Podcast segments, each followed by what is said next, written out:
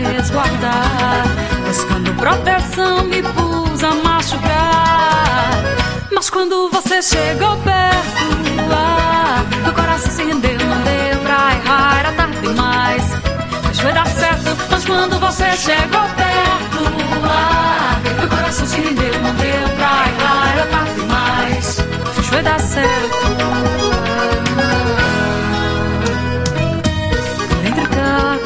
Eu andei sem chão, como um passarinho preso nas asas da solidão. Vivi armado pra me resguardar, buscando proteção, me pus a machucar. Mas quando você chegou perto, ah, meu coração se rendeu pra errar, era tarde demais. Mas foi dar certo, mas quando você chegou perto, ah, meu coração se rendeu, deu pra errar, era tarde demais.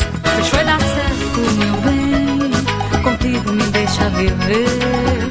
Fostes que me fez ver o sol, que me nasce a cada manhã, não há ninguém que possa dizer que haja amor maior que esse que emana do teu ser. Mas quando você chegou perto,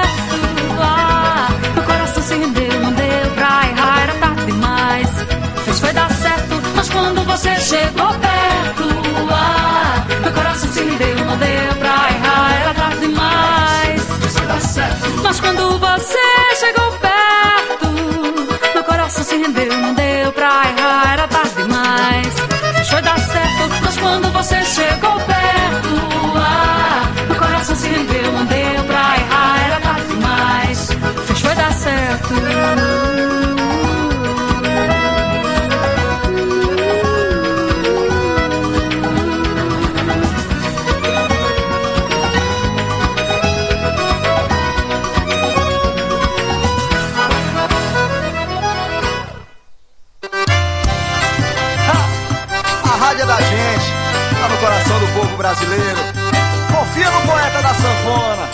Vem correndo, vem. Quem nunca acordou cedinho, tomou café, ligou seu ratinho, ouviu sua canção preferida, lembrou do amor da sua vida. Quem nunca escutou seu rádio, no carro indo pro trabalho, dentro de um ônibus lotado, torcendo pro seu time no estádio. É, amigo locutor. A rádio no Brasil é mais que um caso de amor. A rádio é da gente e tá no coração. A rádio é meu xodó. A rádio é minha paixão. A rádio é da gente e tá no coração. A rádio é meu xodó.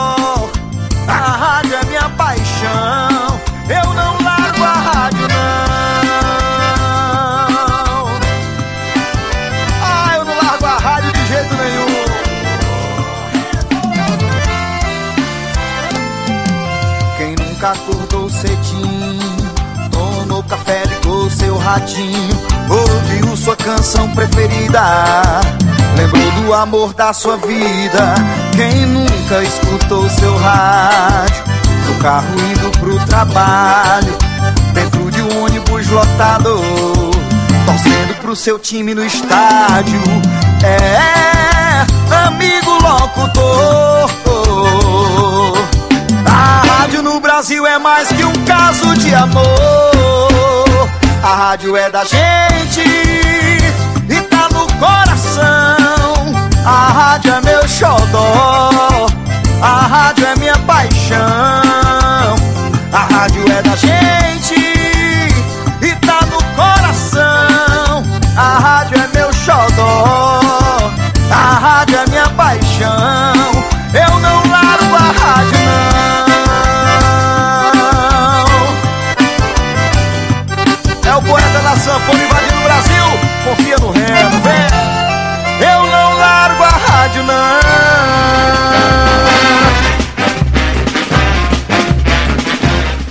Minha gente, o carnaval tá chegando aí e todo mundo tá doido pra brincar muito depois de tanto tempo sem folia, né não? Mas pra festa não acabar mal, tu deve brincar na responsa e não exagerar no álcool. Antes de beber, se alimente bem. Ingerir bebida alcoólica com o estômago vazio é cilada, porque o álcool é absorvido mais rápido pelo organismo. E olha só, lembre de alternar o consumo do álcool com a água, porque ela diminui a ressaca, ajuda no processamento do álcool pelo fígado e ainda te deixa hidratado. Não vacile com a saúde. Caso você ou algum amigo sinta tontura, náuseas ou mal-estar durante a folia, procure o postinho de atendimento médico mais próximo. Afinal, a saúde vem em primeiro lugar, né? E só uma coisinha que tu já tá cansado de saber, mas é sempre bom lembrar: se vai beber, nada de dirigir. Simbora aproveitar a folia na tranquilidade, minha joia. Uma ação das rádios universitárias FM e Rádio Paulo Freire, Universidade Federal de Pernambuco.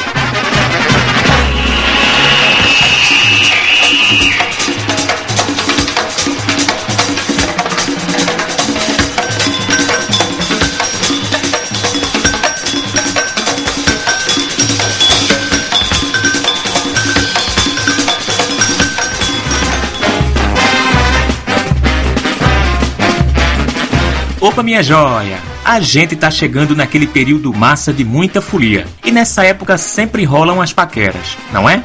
Mas vê só, meu parceiro, tu tem que aproveitar a folia na responsa e respeitando todo mundo, ok? Nada de ficar chegando por aí nas meninas de maneira agressiva ou constrangedora, vice? Nada de ficar puxando o braço das garotas para dançar, tentar dar beijo forçado ou oferecer bebida alcoólica com a intenção de deixar a menina bêbada. Tás ligado que não é não. Importunação sexual é crime e dá cadeia. E se você, menina, for vítima de qualquer tipo de agressão sexual, procure a autoridade policial mais próxima ou a delegacia especializada da mulher.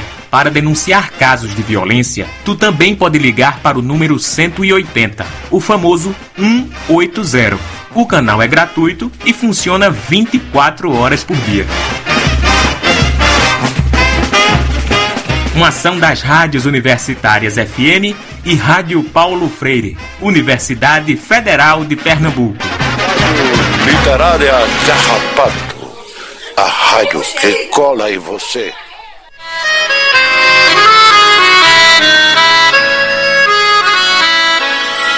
Nascestes aos pés da Chapada, cidade formosa. Tu és graciosa e tem cheiro da flor do piqui guarde, mãe do belo amor, ó penha senhora. Crato, princesa amada do meu Cariri. A verde floresta te abraça com tanta riqueza. E a correnteza das águas sempre a te banha. Sol é cenário de rara beleza. Ai, ai pintando o céu de violeta, recebe o luar. Crato, tesouro em cultura, tu és capital. De cego aderaldo, reisado e banda cabaçal. És tu, de açúcar, que adoça o meu coração. Oásis ao sopé da serra, em meio ao sertão. Venha pro crato ver nossa felicidade, levar e deixar saudade. Quem nos conhece quer voltar. Te amo, crato, linda flor do Cariri. Minha vida está aqui, sou do crato Ceará. Venha pro crato ver nossa felicidade, levar e deixar saudade. Quem nos conhece quer voltar. Te amo, crato, linda flor do Cariri. Minha vida está aqui. Sou do crato Ceará. Eu amo crato, sou do crato Ceará. Eu amo crato, sou do crato Ceará.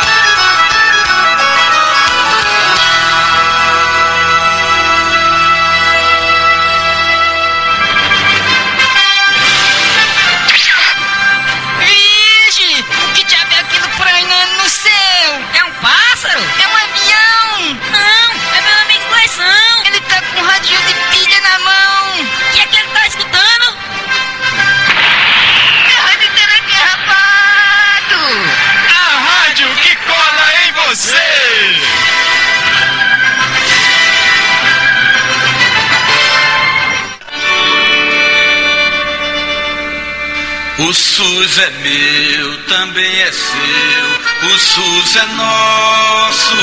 O SUS é do Brasil. O SUS é povo, como a festa de São João. No SUS ninguém mete a mão. Vamos embora, meu povo, que é hora de lutar. Quando tomar um remédio ou quando se alimente, sinta a presença do SUS, até no seu detergente. Na vigilância ou pesquisa, no controle da Anvisa, na vacina e a produção do nosso medicamento, SUS é quase 100% saúde e educação.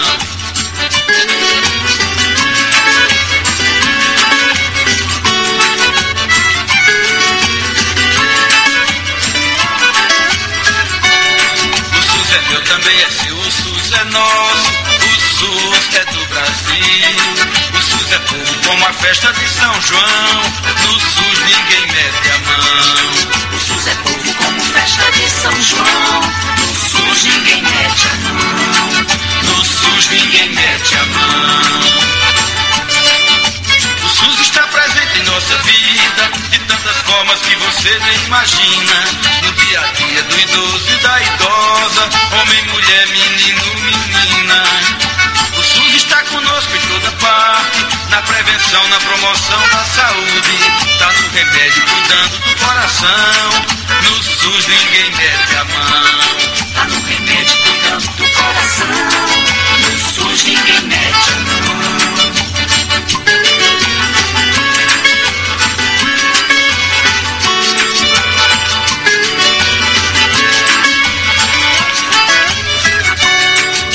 SUS é meu, também é seu, o SUS é nosso, o SUS é do Brasil. O SUS é povo como festa de São João, no SUS ninguém mete a mão. O SUS é meu, também é seu, o SUS é nosso. O SUS é do Brasil. O SUS é povo como festa de São João. No SUS ninguém mete a mão. O SUS é povo como festa de São João, no SUS ninguém mete a mão. No SUS ninguém mete a mão. No SUS ninguém mete a mão. Oi, Sara. Oi, Isabelle. Vai começar o programa Minuto Mais Saúde, da Rádio Literária Carrapato. Eu vou ficar ligadinha aí.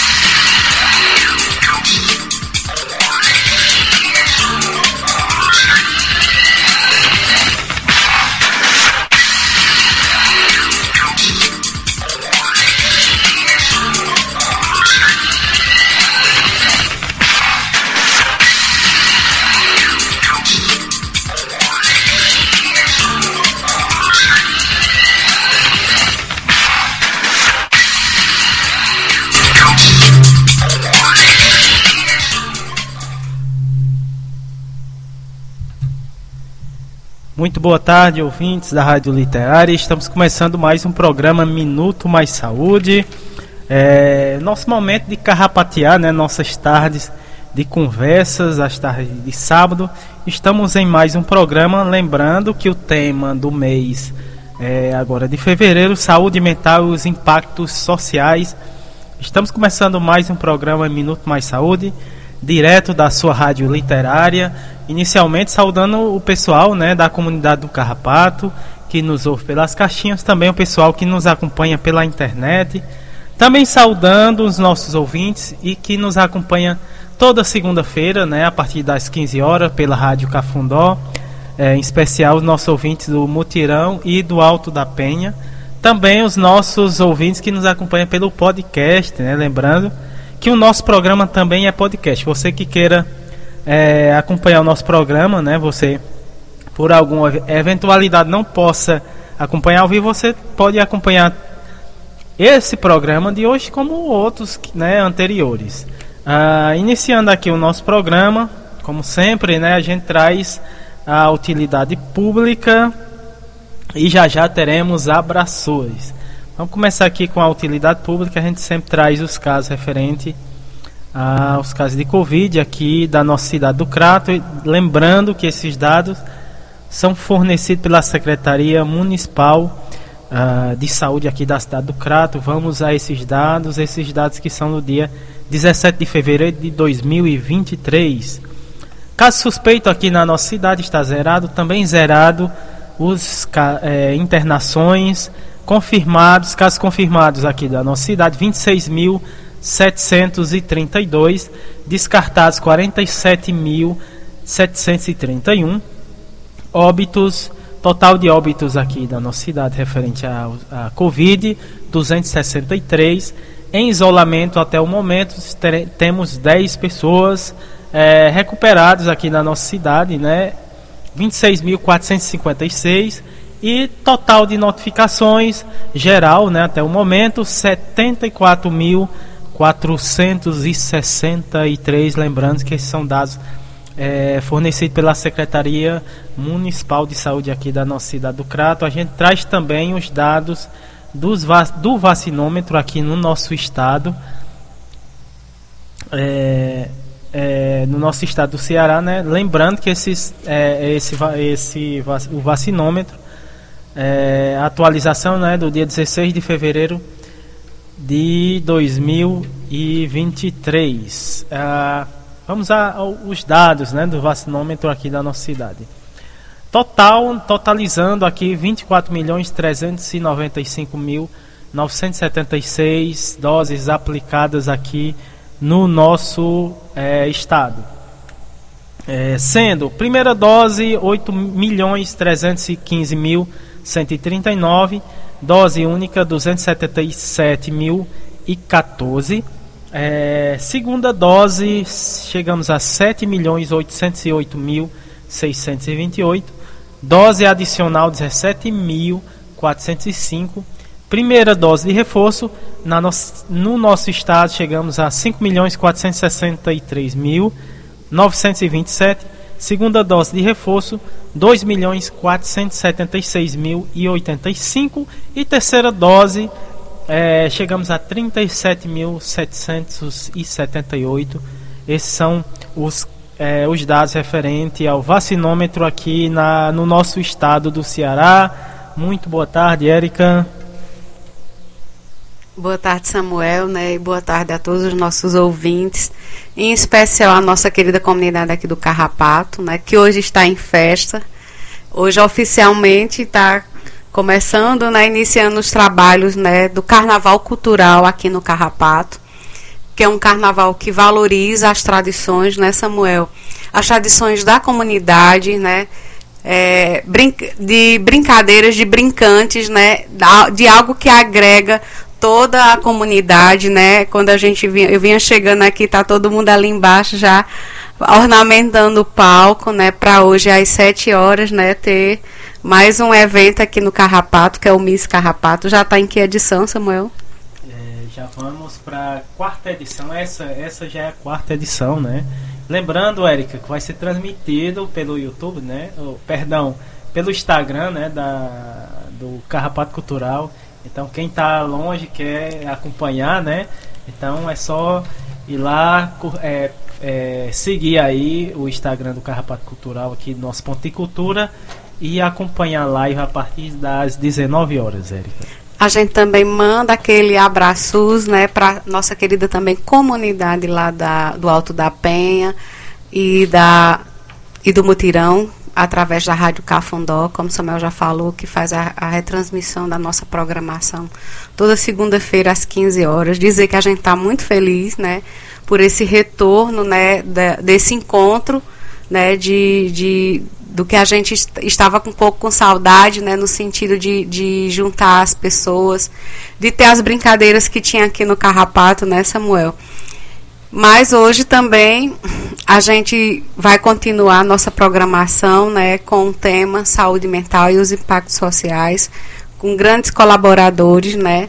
E para a gente começar, vamos de abraços, né? E o abraços mais especial é para nossa querida colaboradora, né? E grande amiga, a Patrícia Silva, da Rede Humaniza SUS, a Lohane Solano, ao nosso querido professor Ricardo Cecim, a Graça Portela, da Fiocruz do Rio de Janeiro, a nossa grande parceira, a Rádio Paulo Freire, né, da Universidade Federal do Pernambuco. Inclusive, no início do, da, do programa, a gente está retomando a retransmissão dos spots, né? Esse, esse de hoje é totalmente dedicado às informações com relação a esse momento carnavalesco, né? Que foi feito pelo nosso querido amigo Kennedy ao nosso querido professor Sérgio Aragá, doutor Olivandro, um grande doutor parceiro Olivandro. que estará hoje, hoje né? conosco. e um abraço mais que especial também a toda a equipe do Mutirão 1, lá de Cajazeiras, na Paraíba. Cajazeiras também tem um, uma grande tradição carnavalesca, uma festa que agrega aquela região todinha ali da Paraíba e, e, e as divisas do Ceará também. Ao, a Sandra Honório, a Mimildo, a dona Edinalda, a Gisele, a Cícero, a Daiane, a dona do Carpo, a dona Gorete a Samira. Então, a toda a equipe do Mutirão 1 que já está na escuta. Ao nosso querido professor Alcindo Fela, ao nosso amigo Ney Vital, que está lá no Pernambuco, né? Lá na cidade de Petrolina, que apresenta o programa Nas Asas da Asa Branca da Rádio Cidade 870. A ANEPS, Movimento SUS nas Ruas a Jaqueline Abrams, da Rede Humaniza SUS, e também é mais um colaborador especial também nessa programação de fevereiro, que a gente, como diz o, Alceu Valente, junta, junta gente, vamos juntar a gente. E a gente vem nessa programação agora do mês de fevereiro com um grande colaborador, que é o Dr. Marcos Moura Vieira, né, do Movimento Psiquiatria, Democracia e Cuidado em Liberdade, né, com toda a sua generosidade, articulou, né, uma rede e, e outros colaboradores, médicos, psiquiatras, para estar aqui conosco também nessa discussão, nessa conversa, né, para que a gente possa também estar tá divulgando informações né, nesse período também de carnaval. Então, o programa hoje é normal, né, Samuel? Segue a mesma programação, mas tá, já está fervilhando as atividades aqui na rádio, aqui na comunidade, né? Todos esses preparos para acolher já já as pessoas que vão vir para essa grande festa. E vamos de programação? Vamos de programação agora. É, vamos ver os nossos é, convidados e colaboradores do programa de hoje. Ah, no primeiro bloco, Atualidades e Pandemia, vamos ter a participação da Carla Maciel. Também no primeiro bloco, o José Alberto também vai estar com a gente no primeiro bloco. No segundo bloco, Saúde, Bem-Estar e Educação. Vamos ter é, a Etna Thaís de volta aqui no nosso programa. Um grande abraço para a Etna. É, também aqui, mais uma vez, nosso programa, o Dr. Olivandro Duarte, ele vai estar aqui no segundo bloco. Também vamos ter a participação do Igor Gondim, também no segundo bloco. No terceiro bloco, Momento Arte, Cultura, Prosa e Poesia. É, vamos ter o projeto Prosa RHS, Narrativas em Rede. Também nesse terceiro bloco, a gente tem também, a gente traz o projeto Nordestinados a Ler com a Luciana Bessa. Mas hoje vai ser dia é, do, pro, do Prosa RHS Narrativas em Rede. E vamos ter a participação da Marta Helena aqui no nosso Prosa RHS no terceiro bloco. Né? Esses são os nossos convidados de hoje. E a gente abre o programa com a música do Caetano Veloso, Vida Boa.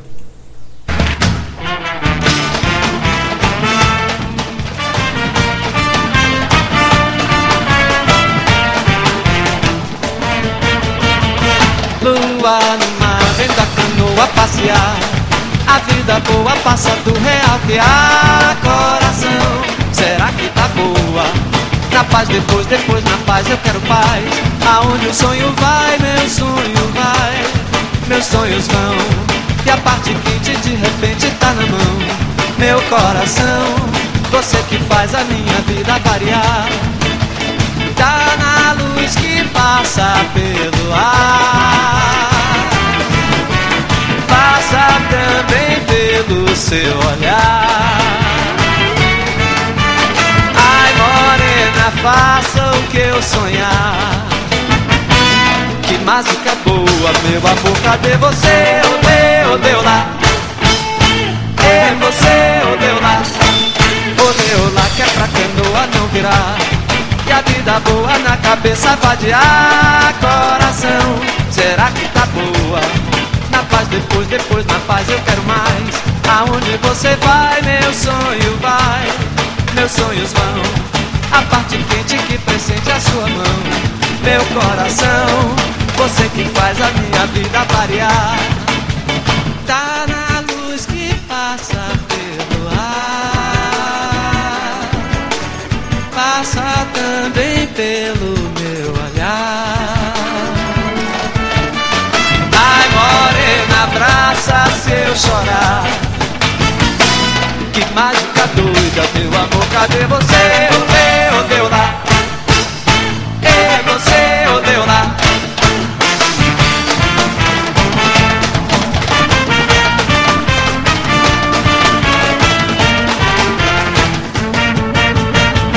Odeio lá, que é pra canoa não virar. E a vida boa na cabeça vadiar coração. Será que tá boa? Na paz depois, depois na paz eu quero mais. Aonde você vai, meu sonho vai. Meus sonhos vão.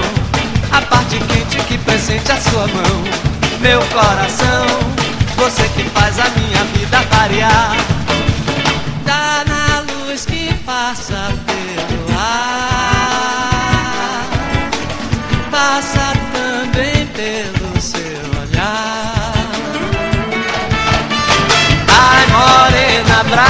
Se eu chorar.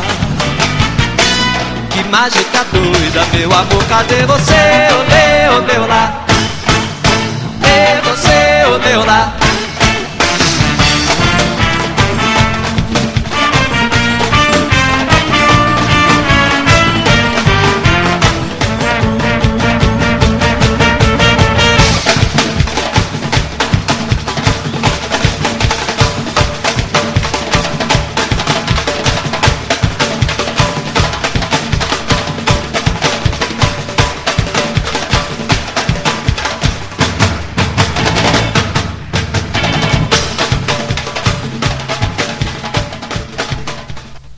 Tá aí você ouviu eh, o Caetano Veloso com a música Vida Boa. O nosso programa também em ritmo de carnaval, né, Érica? É sim, Samuel. E mais um- uma produção musical. Essa foi a indicação né, de Dr. Marcos. Né, e a gente sempre agradece essa participação.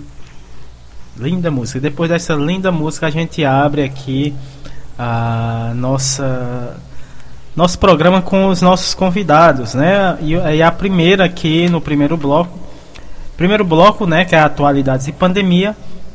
A gente vai ter a fala da Carla Maciel, ela que é médica psiquiatra graduada pela Faculdade de Medicina da Universidade Estadual de Ciências da Saúde de Alagoas. Ah, também residente médica em psiquiatria pela Universidade do Estado do Rio de Janeiro. É, mestrado em atenção psicossocial pela, pelo Instituto de Psiqui- Psiquiatria da Universidade Federal do Rio de Janeiro. É, 2016 a 2018, pós-graduação em educação na saúde para preceptores no SUS pelo Hospital Sírio-Libanês. É, 2019 a 2020, psiquiatra no CAPS 3 Espaço Azul. Ela fala lá de Recife, no Pernambuco.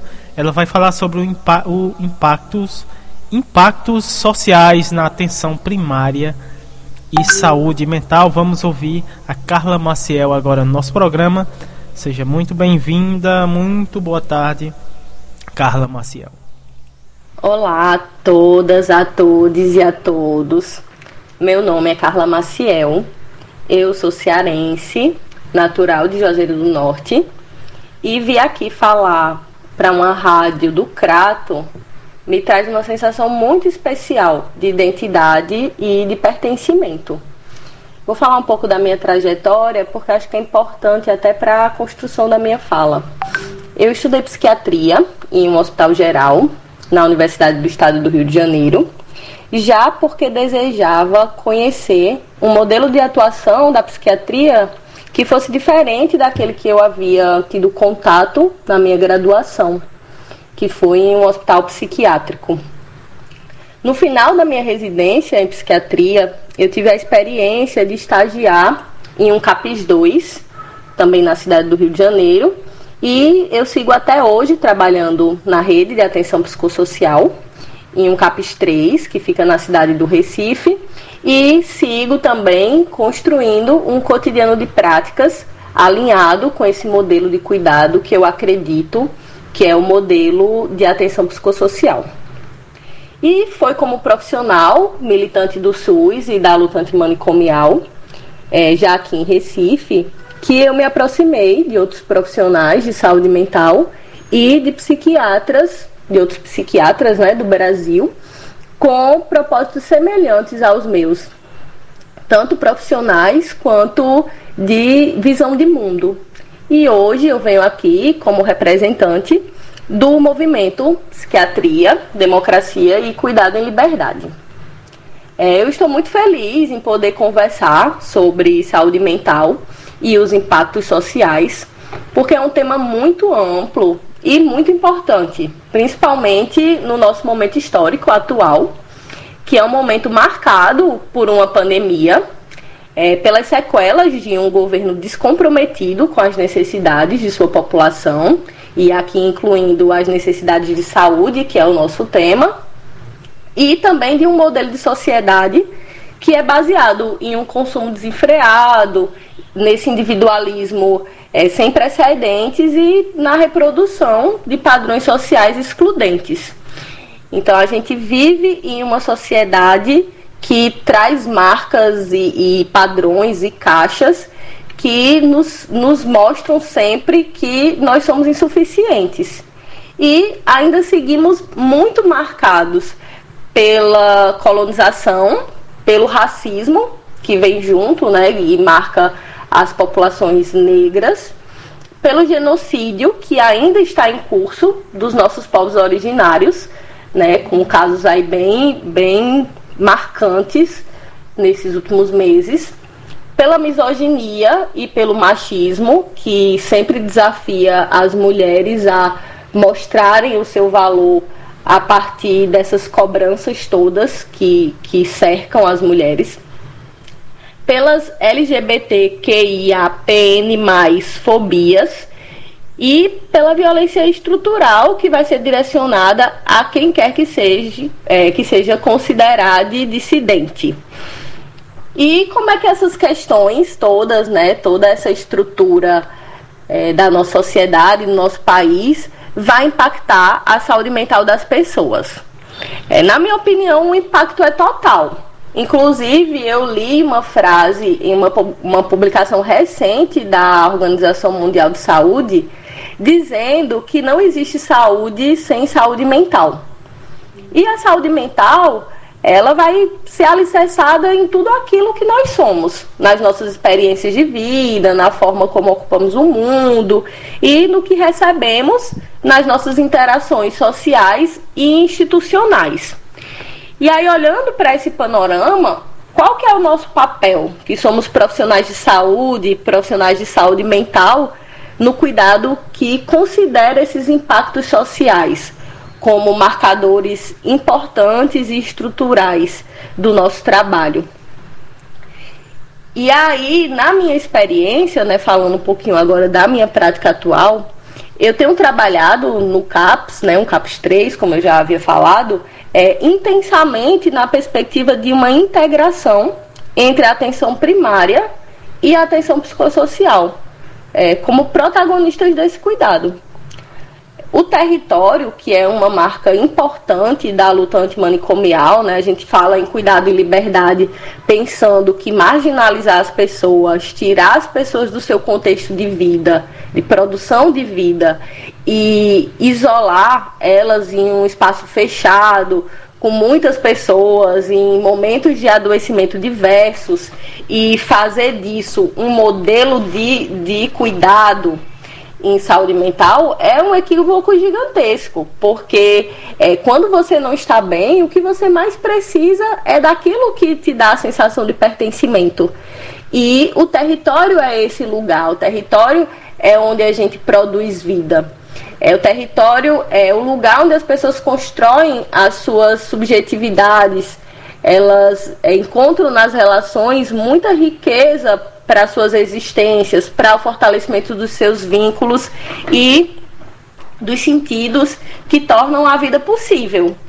Então, a gente olhar para uma pessoa que já vem com uma situação de adoecimento mental, a gente às vezes foca no sintoma, foca naquilo que, que aparece ali enquanto enquanto, digamos assim, ponta de um iceberg, e a gente esquece que aquela doença, ela também revela as questões daquela pessoa. E aquela pessoa vem de uma família, ou da falta de uma família, ela habita uma comunidade que pode ser mais ou menos inclusiva, ela trabalha, ela se relaciona né, na vida, no trabalho, na família, na comunidade, e tudo isso vai ter muito a ver com seu adoecimento. Então, como é que a gente pode, levando em consideração tudo isso, é, entender a saúde mental, entender o cuidado para esse adoecimento mental, que vai ser importante, né? A gente precisa também olhar para o sofrimento, olhar para o sintoma que a pessoa nos apresenta, mas não é, descolar esse sintoma da existência daquela pessoa.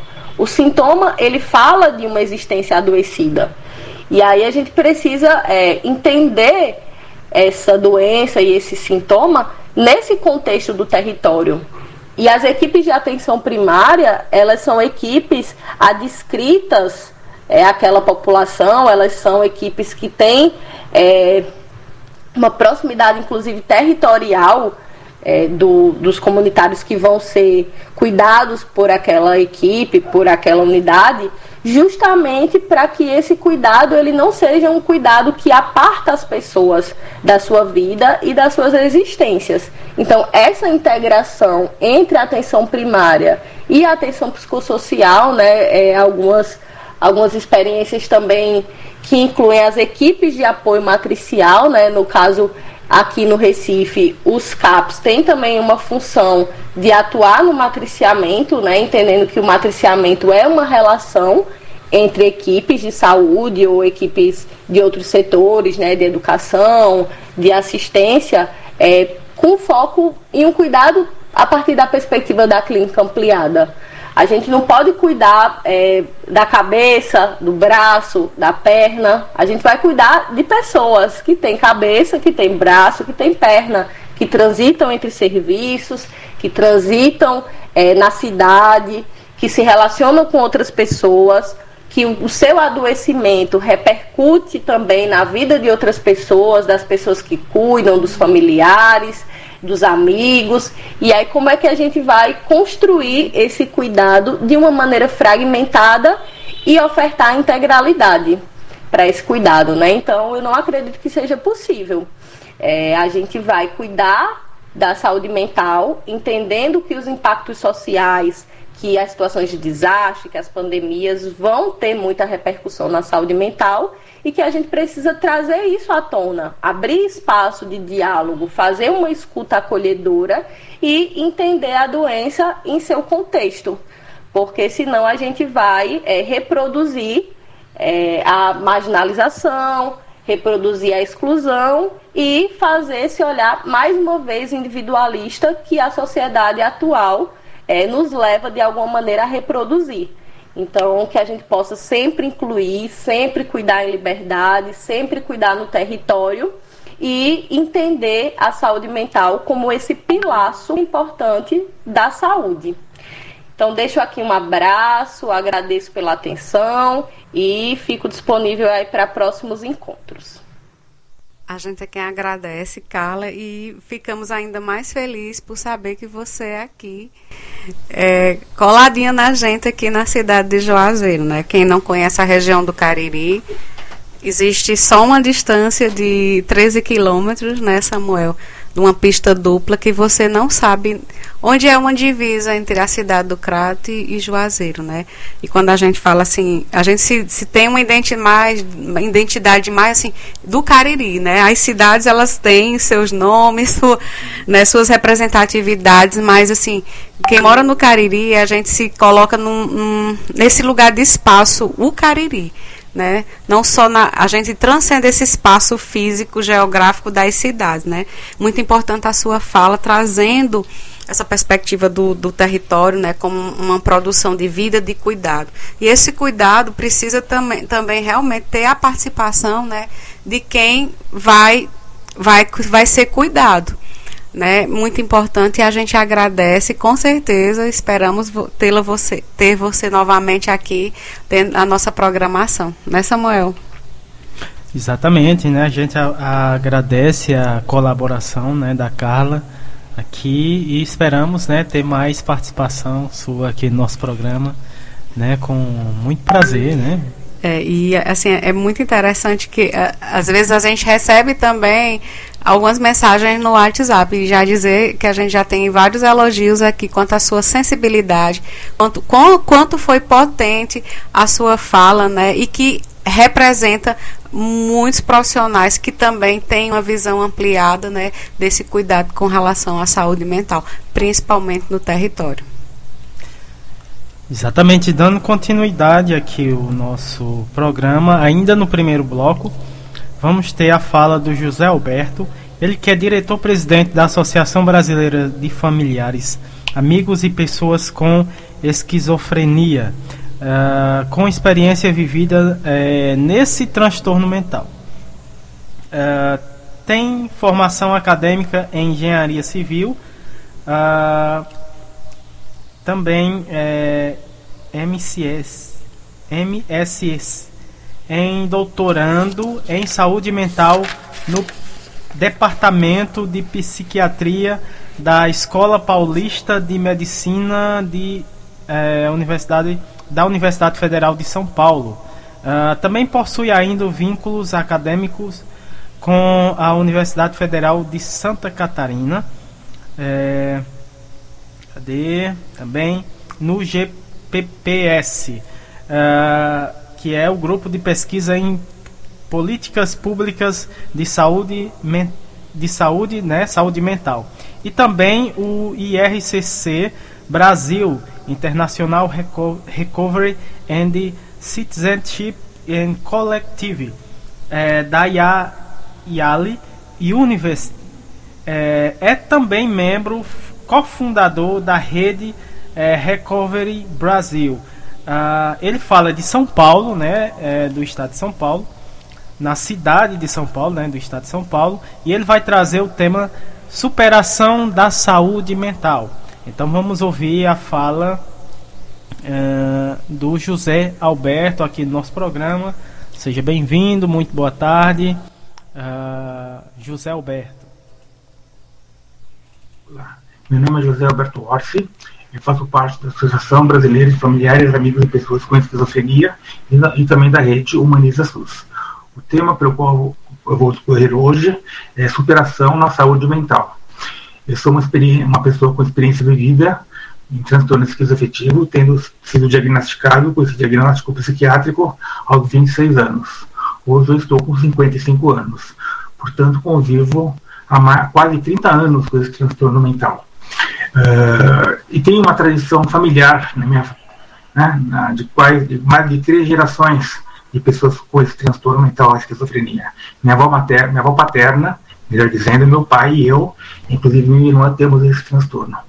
Contrariamente ao que se propaga e se uh, diz através da psiquiatria convencional, a esquizofrenia é vista como uma doença crônica incapacitante, debilitante e sem uma perspectiva de vida com qualidade.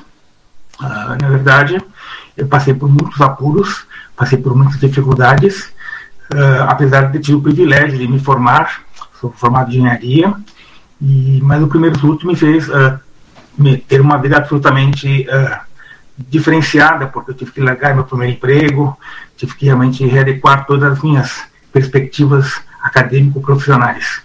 Depois de tantos anos convivendo com a doença, eu percebi que é possível viver com qualidade, né? através, principalmente depois, em 2003, conhecer a associação da qual eu sou diretor-presidente hoje, que é a ABRE. Lá eu pude conhecer um grupo de pessoas, tanto profissionais como pares, pessoas com experiência de vida como eu, que têm as mesmas dificuldades, que têm os mesmos diagnósticos. E, portanto, eu percebi que é, é possível ter um diálogo, ter uma escuta e também é, participar de uma maneira mais empoderada, com protagonismo, pertencimento e cidadania. Eu, nós, na ABRE, trabalhamos sobre o paradigma do modelo do recovery, que é a superação. Termos traduzidos para o Brasil, português brasileiro. E o que é superação? É fazer com que você consiga conviver com uma doença, especialmente a doença mental, transtorno mental, a esquizofrenia, e poder viver uma vida com qualidade, mesmo com as dificuldades inerentes que são ligadas ao processo de surto, inerentes à medicação que você tem que tomar, os cuidados, consultas, terapias, e uma coisa não nega a outra. Né? A doença, o transtorno existe, nós não negamos isso, mas é possível viver uma vida de qualidade, não, não institucionalizada. Na ABRE, nós temos atividades de acolhimento, onde as pessoas, os próprios pares, eles se auto-organizam, autogerenciam grupos de escuta, com troca de experiências mútuas. Nós temos uma, um outro projeto chamado Comunidade de Fala, que foi trazido por uma pessoa americana, norte-americana, estadunidense, onde nós damos palestras a pessoas com transtornos mentais diversos sobre superação, contando nossas histórias. Já demos palestras, eh, mais de 100 palestras, quase 150 palestras aqui em São Paulo. Esse projeto da comunidade de fala está distribuído e espalhado Brasil afora, em várias cidades, não só em São Paulo, capital, Rio de Janeiro, Santa Maria, Salvador, Ouro Preto, e até em Portugal, eh, Porto e Braga. Eh, temos também um outro outro projeto chamado Laboratório de Criação Casa Azul, que são workshops artístico-culturais, seguindo o modelo da, da arte-terapia da Nise da Silveira, onde nós oferecemos atividades culturais, ateliês de pintura, artes plásticas, artes visuais, música, teatro, tai chi, eh, atividades lúdicas, e por fim, que é inclusive o tema do meu, da minha tese de doutorado, o Recovery College, que vai ser é, batizado de Escola de Superação e Cidadania, onde as próprias pessoas com transtorno mental, chamados pares, eles vão ser instrutores vão dar aulas apoiados por profissionais de saúde mental, num modelo absolutamente fora do sistema uh, institucional clínico, ou seja, nós não estaremos usando as pessoas com experiência de vida dentro do sistema convencional e nós estaremos associados a universidades privadas, a faculdades privadas, a locais fora da clínica, para que essas pessoas possam dar aulas para outras pessoas com experiências vividas e possam assim eh, crescer de forma humana.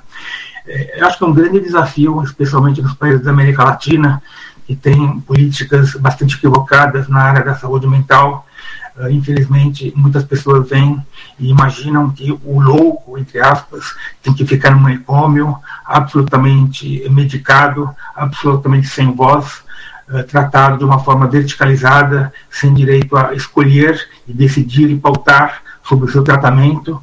Eu tive o privilégio, procuro dar a, a minha expertise de que é possível dialogar, ter no seu médico, psiquiatra, ter na equipe multi é, psicossocial, é, psicoeducativa, a, a, a, equipe de saúde mental, psicólogos, terapeutas ocupacionais, terapeutas, enfermeiros, um processo de, é, de horizontalidade no tratamento ou seja, onde todos podem escutar uns aos outros e o protagonista, de fato, é a pessoa que tem o transtorno.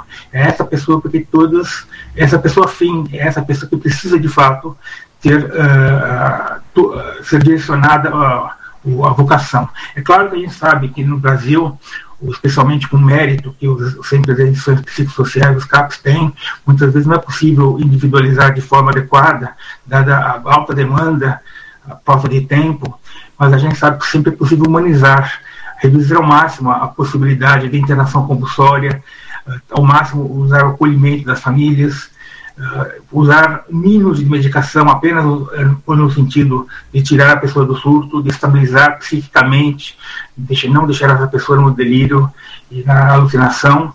E nós sabemos que uh, a superação ela se faz como uma luta contínua, é, mas basicamente como matar um leão por dia.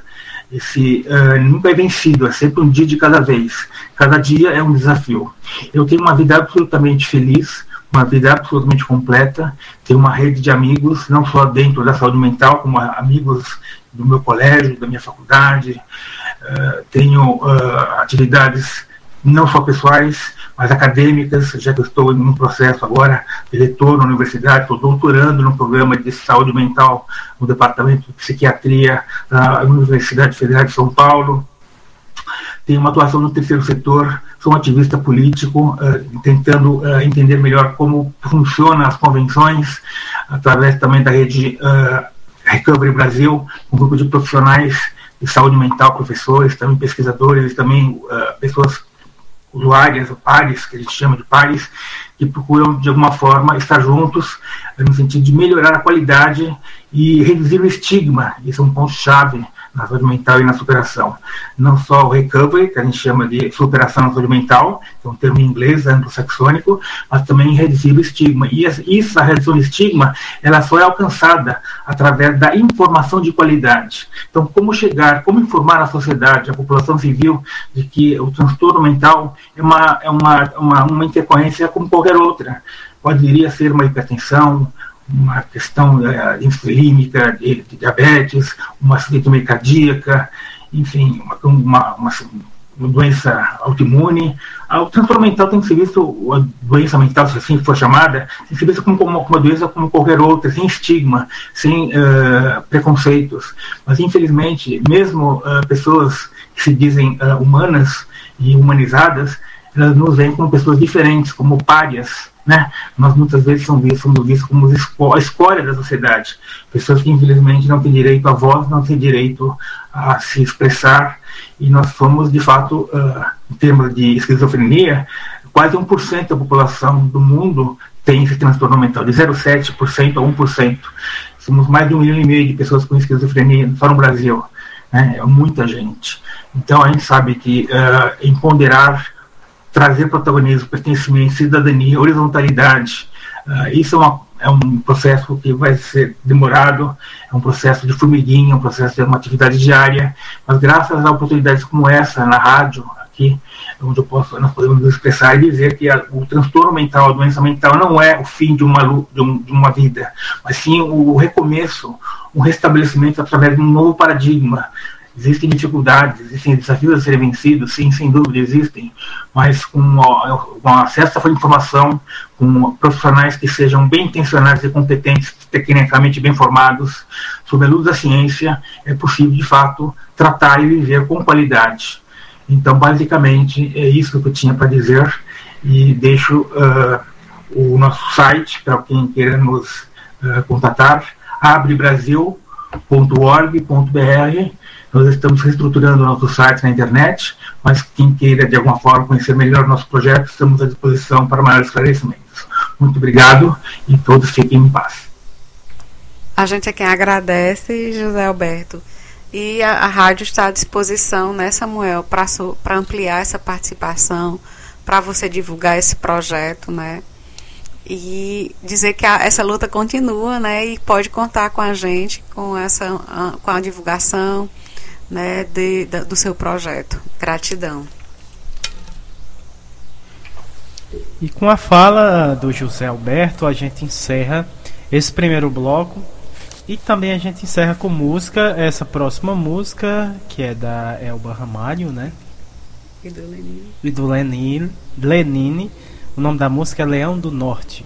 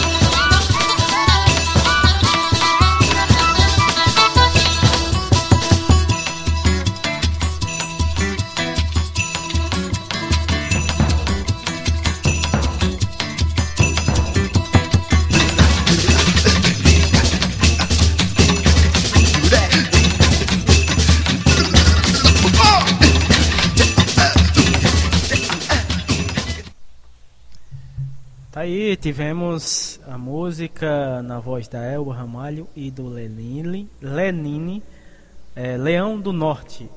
Com essa bela música a gente é, dá continuidade ao nosso programa é, com o segundo bloco, Saúde, Bem-Estar e Educação. E nesse primeiro bloco, nesse segundo bloco, a gente tem ela mais uma vez aqui no nosso programa, nossa querida Etna Thaís. Ela que é instrutora de artes orientais, Tai Chi Chuan, Qin Kun, também facilitadora de meditação, auro, auriculoterapeuta, psicóloga na saúde pública de Blumenau há 27 anos, com projeto de práticas integrativas na área de saúde mental. Ela fala lá de Blumenau, de Santa Catarina, e ela traz o tema saúde mental e os impactos sociais. Então vamos ouvir a Etna Thaís mais uma vez no nosso programa. Muito boa tarde, Etna. Boa tarde, ouvintes da Rádio Literária Carrapato, do programa Minuto Mais Saúde, Érica, Samuel, saudações. Agradecida por mais este encontro juntos. Então, vamos acompanhar a proposta do mês e falar um pouco sobre saúde mental e os impactos sociais. Hoje vou convidá-los a me acompanhar numa reflexão sobre este tema. Vocês já perceberam que em muitos momentos nos propomos falar sobre saúde e acabamos falando sobre doença? Queremos falar sobre saúde mental e acabamos falando sobre depressão, ansiedade, estresse, pânico.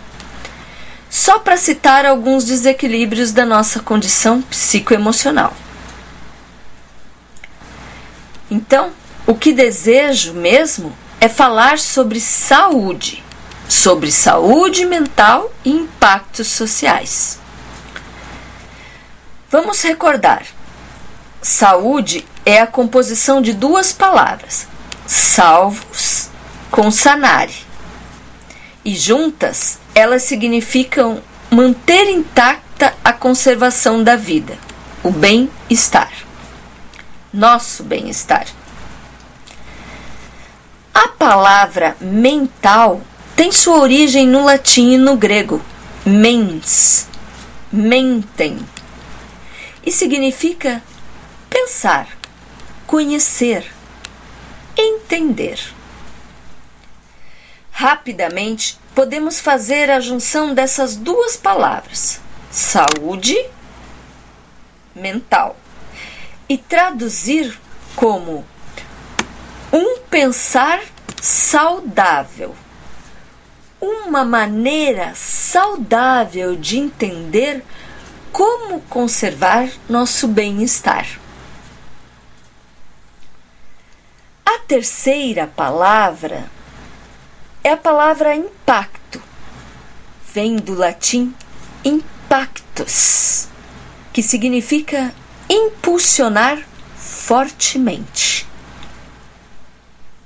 E por fim, a quarta palavra, social, que vem também do latim socius, que se traduz como seguir ir junto, acompanhar. Pois bem, a nossa reflexão de hoje se propõe, então, a pensar de uma maneira saudável o que nos impulsiona a seguir juntos para a conservação da nossa vida trabalhar com o significado das palavras, com a origem, nos traz compreensões muito profundas de nós mesmos e da nossa vida. Vamos lá, continuamos. Pensar saudável vai além de pensamentos positivos. Significa ter condições de perceber da maneira mais nítida possível o que acontece conosco e no mundo ao nosso redor, sem que emoções perturbadoras, ideias distorcidas e pensamentos negativos tomem conta de nossa maneira a ponto de nos adoecer. Quando conseguimos perceber com mais clareza nossos sentimentos e pensamentos, podemos organizar melhor nossas ideias e, consequentemente, nossas palavras e nossos comportamentos. Assim, ó, como a água do riacho. Quando a água corre no seu leito e ritmo natural, você pode observar através da sua transparência os elementos que se encontram no fundo do riacho e ao seu redor. Mas quando a água está agitada, ela fica turva, densa, afeta o que está ao seu redor e nós não conseguimos ver no fundo, o que existe. Ou, muitas vezes, vemos de forma muito pouco nítida. Assim acontece com a nossa mente. Mas quando nossa mente está saudável, nós nos damos conta do que está nos perturbando e damos nomes e percebemos o lugar de cada elemento, conseguimos pensar e sentir com mais tranquilidade. E conseguimos olhar ao nosso redor e organizar nossas atividades, nossas ideias, encontrar soluções para as situações que nos chegam. Às vezes encontramos sozinhos, às vezes precisamos da ajuda de outras pessoas. Quando aprendemos a reconhecer nossas emoções e sentimentos, dar nomes, entender como elas se manifestam no nosso corpo, na nossa fala e na nossa mente, podemos nos expressar de uma maneira mais clara como a água do riacho, para que o outro nos entenda melhor. E assim, nós também podemos ter mais segurança das nossas próprias ações. Vemos a realidade de uma maneira mais nítida.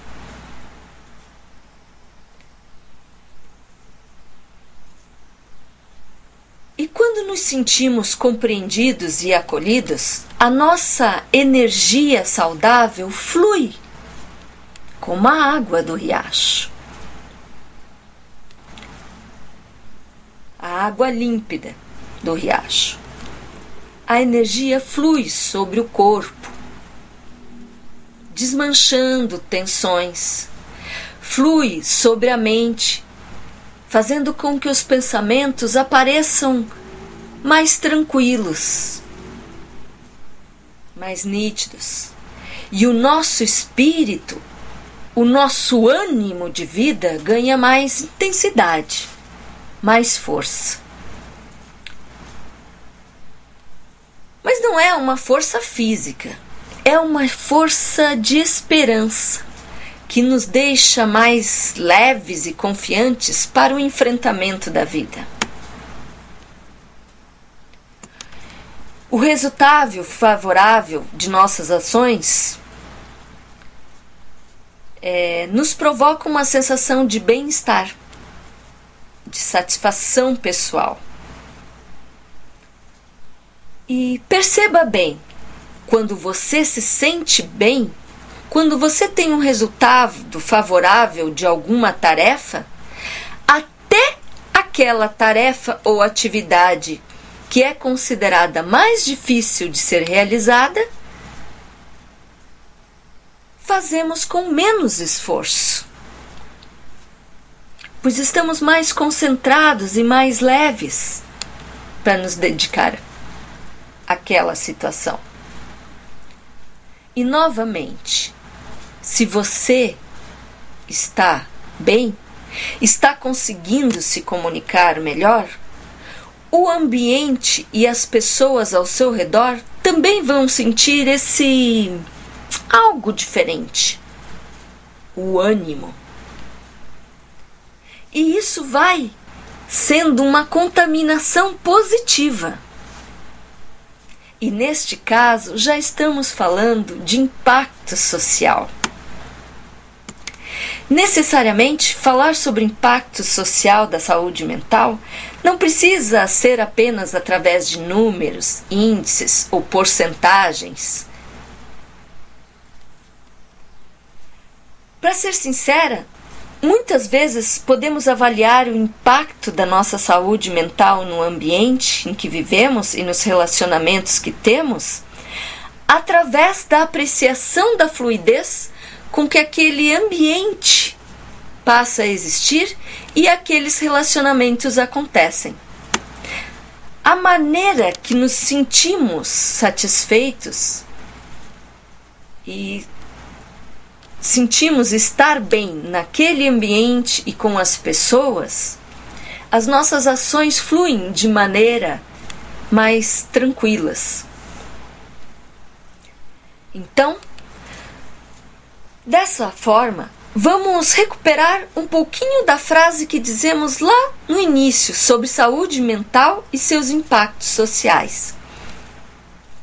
Nós podemos traduzi-la no nosso dia a dia como pensar de maneira, ou melhor, pensar a maneira saudável que nos impulsiona para seguirmos juntos na vida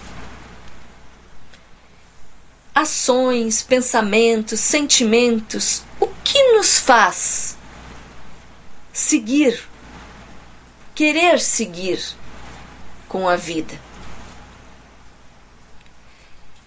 Talvez, aparentemente, tenhamos muitos motivos diferentes, mas o desejo de estar vivos é comum a todos nós o desejo de viver bem. Então, isso faz com que sejamos, possamos nos impulsionar uns aos outros a viver de uma maneira saudável.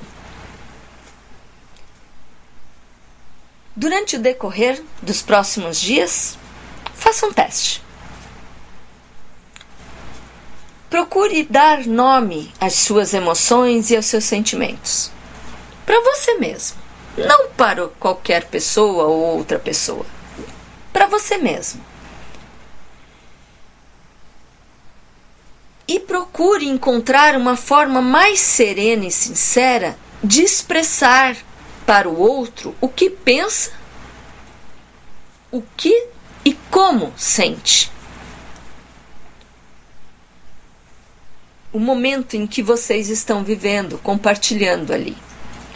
E perceba os impactos que esta pequena e breve mudança de atitude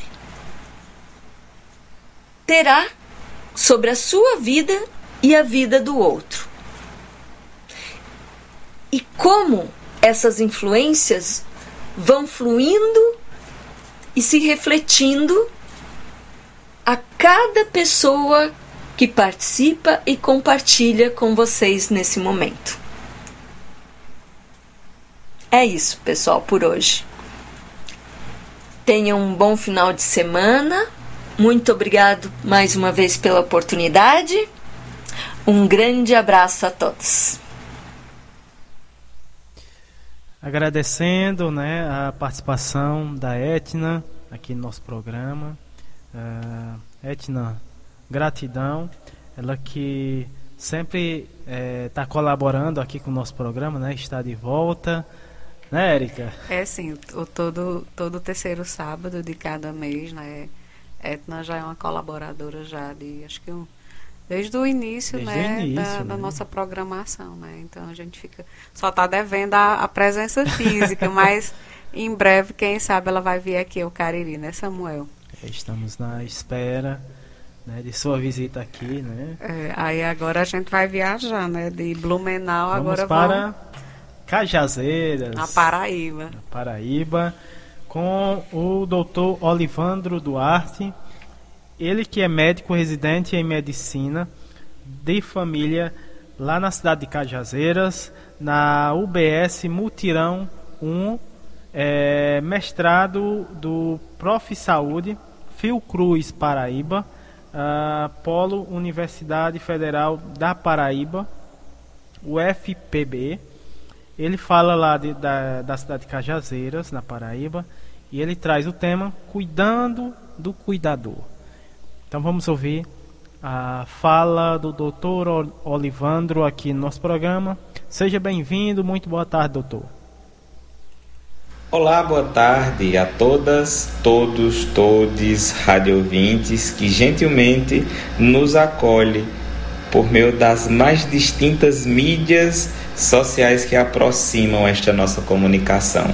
Um abraço especial para a Érica, ao Samuel que estão aí nos estúdios da Rádio Carrapato e dizer da satisfação de estarmos novamente por aqui trazendo as nossas colaborações e de uma forma humilde e generosa, dizendo como é possível estarmos realizando um cuidando do cuidador aqui na estratégia de saúde da família do Mutirão 1 em Cajazeiras. Sou Olivandro, médico concluindo a residência em medicina de família e comunidade aqui pela UFCG e para que nós possamos iniciar esse diálogo, é importante localizar que essa equipe de estratégia de saúde da família, ela vinha por, passando por processos de adaptação, seja aos novos modelos de financiamento da atenção básica, seja a nova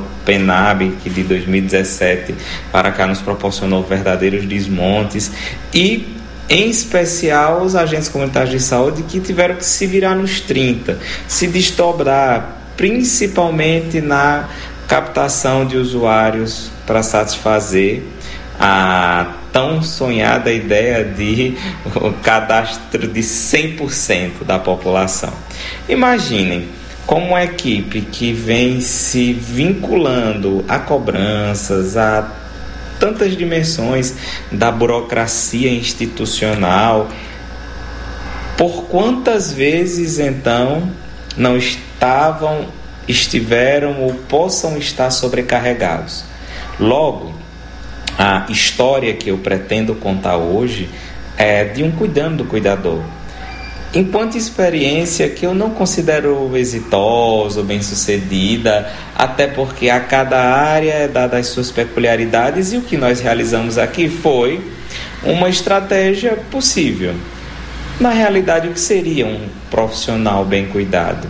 Inicialmente é importante que nós ponderemos que um, uma pessoa bem cuidada é aquela que antes pratica o seu autocuidado, ou seja, é importante que nós nos preocupemos conosco mesmos.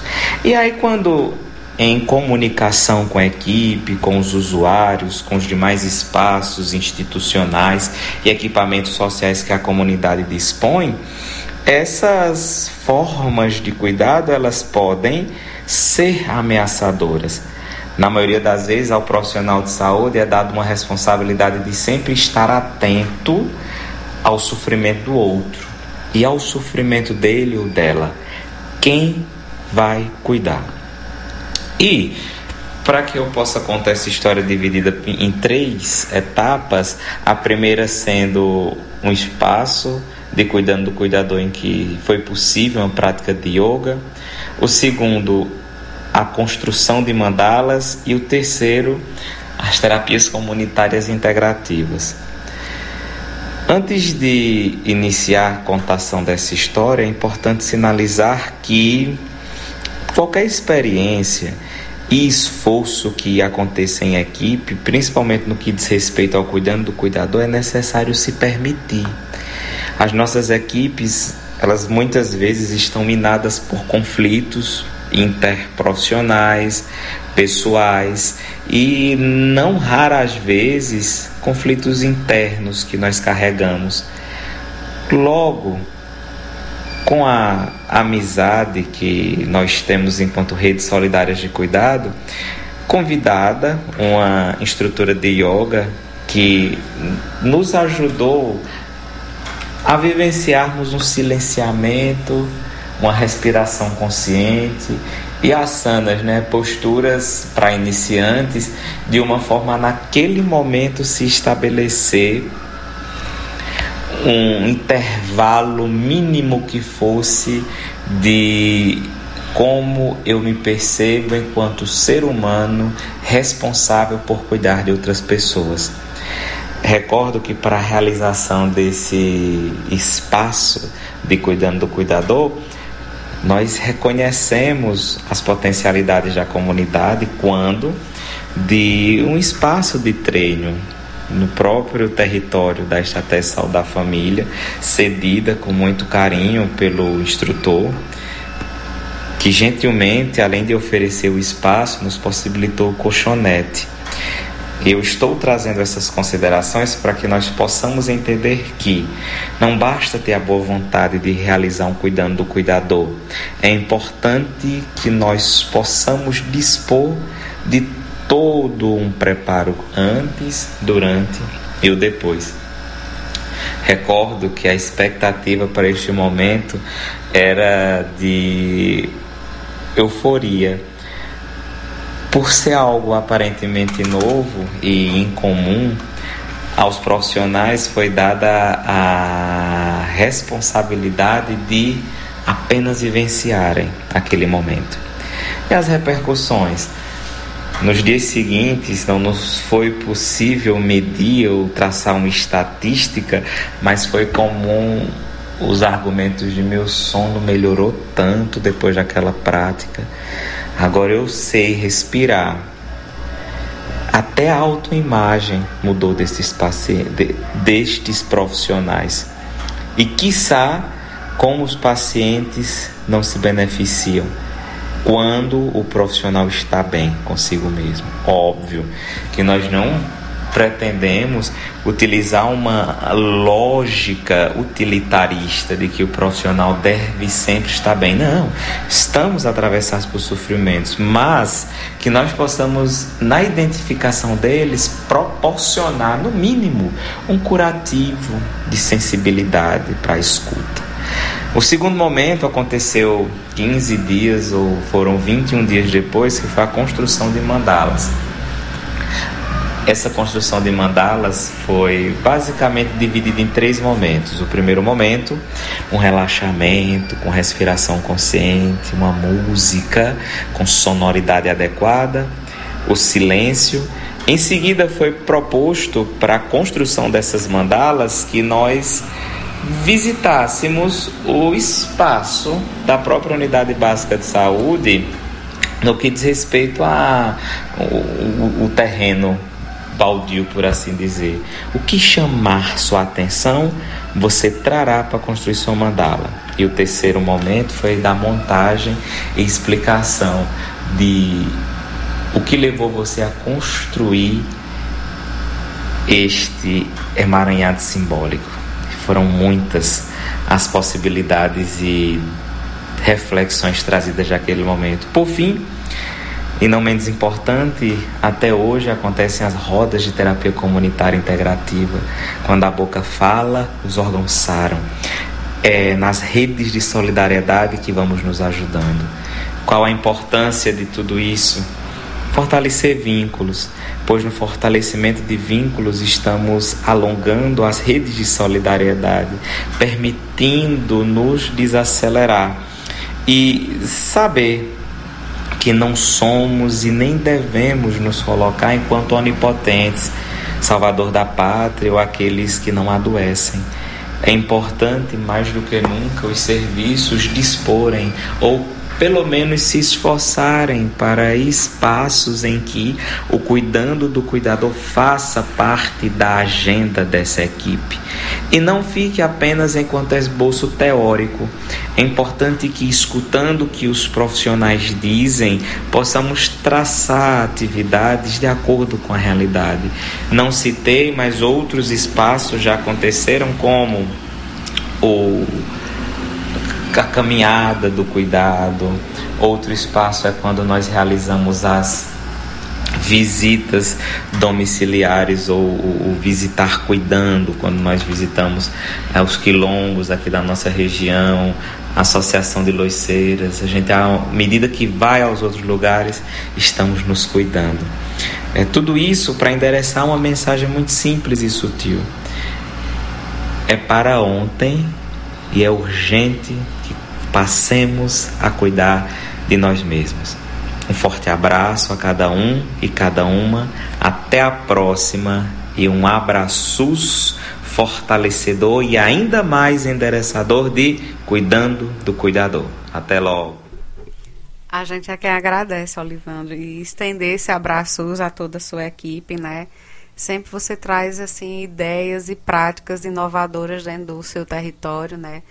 E você vem mobilizando sua equipe. Isso é muito bom quando a gente encontra um profissional, principalmente na área de medicina, que envolve, que motiva, que faz toda essa articulação nessa rede. Né? E que você também tá, está junto com a gente né, ao longo também desses três anos já de, de, de rádio, né, Samuel? E a gente espera que em breve né, um encontro na presença, né, nesse afeto de uma forma física. Né? Gratidão a você, a toda a equipe do Mutirão aí de Cajazeiras, a Sandra, a Mimildo, a Edinalda, a Gisela, a Cícero, a Daiane, a dona do Carmo, a dona Gorete, a Samile, né? E a gente sabe que as demandas são realmente nos cobram, né? E principalmente agora nessa história de Previne Brasil, mas a gente espera que a gente possa ter em breve novas mudanças aí nessas linhas de financiamento e dizer que o espaço sempre está aberto para você participar e toda a sua equipe. Gratidão. Gratidão, doutor Olivandro. E agora a gente vai ouvir o Igor Gondim, ele que é nutricionista, residente do PR, PRMSC da URCA, uh, especialista em atenção básica pela UFRN, especialização em comportamento alimentar pela IPGS, especialização em educação alimentar e nutricional é, pela Far, Farmesp. Farmesp, né? Ele fala ele fala aqui da cidade do Crato e ele vai trazer dicas de cuidados com a alimentação durante o carnaval. Então vamos ouvir as dicas do Igor Gondim. Seja bem-vindo aqui ao nosso programa. Muito boa tarde. Com a chegada do carnaval, muitas pessoas se preparam para a maratona dos quatro dias de folia. Nesse período, é importante pensar não só no preparo da fantasia, mas também nos cuidados que o corpo precisa para suportar o desgaste físico desse feriadão. Olá, eu me chamo Igor Gondim, sou nutricionista e estou aqui para conversar com você sobre a importância de uma alimentação e hidratação equilibradas no período de folia. O ritmo desses dias torna-se mais intenso e, como consequência, o nosso corpo ele perde muita água e energia, já que é bem provável ficar horas sem comer, pular refeições ou, quando for se alimentar, fazer a ingestão de alimentos gordurosos e não beber água suficiente, né? Porém, é importante a gente repor toda essa energia consumindo em todas as refeições alimentos ricos em carboidratos, como arroz, macarrão, batata, pão, cereais, entre outros, de preferência integrais, porque isso vai nos dar uma maior sensação de saciedade, já que o carboidrato ele vai fornecer a energia para curtir todos os dias. É muito importante também termos cuidado com os alimentos vendidos pelos ambulantes, já que ficaremos mais nas ruas, porque muitos deles são expostos a temperaturas inadequadas para a conservação.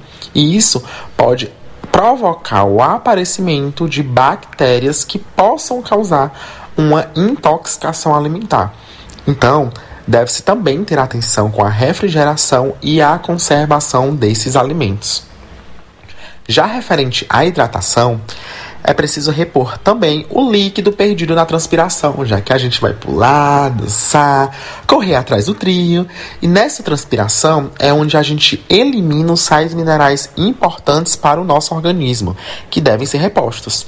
Outro ponto importantíssimo é controlar o consumo de bebida alcoólica, gente. Sim, o álcool ele deve ser consumido com moderação, intercalando com água e nunca, mas nunca com o estômago vazio para evitar possíveis tonturas, visão embaçada, mal-estar, Agora, para finalizar esse nosso bate-papo, vou te passar seis dicas valiosíssimas para curtir esse carnaval de forma bem alimentada e totalmente datada, tá certo? Fazer no mínimo quatro refeições por dia, né? Tornar essas refeições bem nutritivas, variadas, com muita cor, tá? Controlar o consumo de alimentos gordurosos, como frituras e salgadinhos, porque isso vai dificultar a digestão do nosso organismo.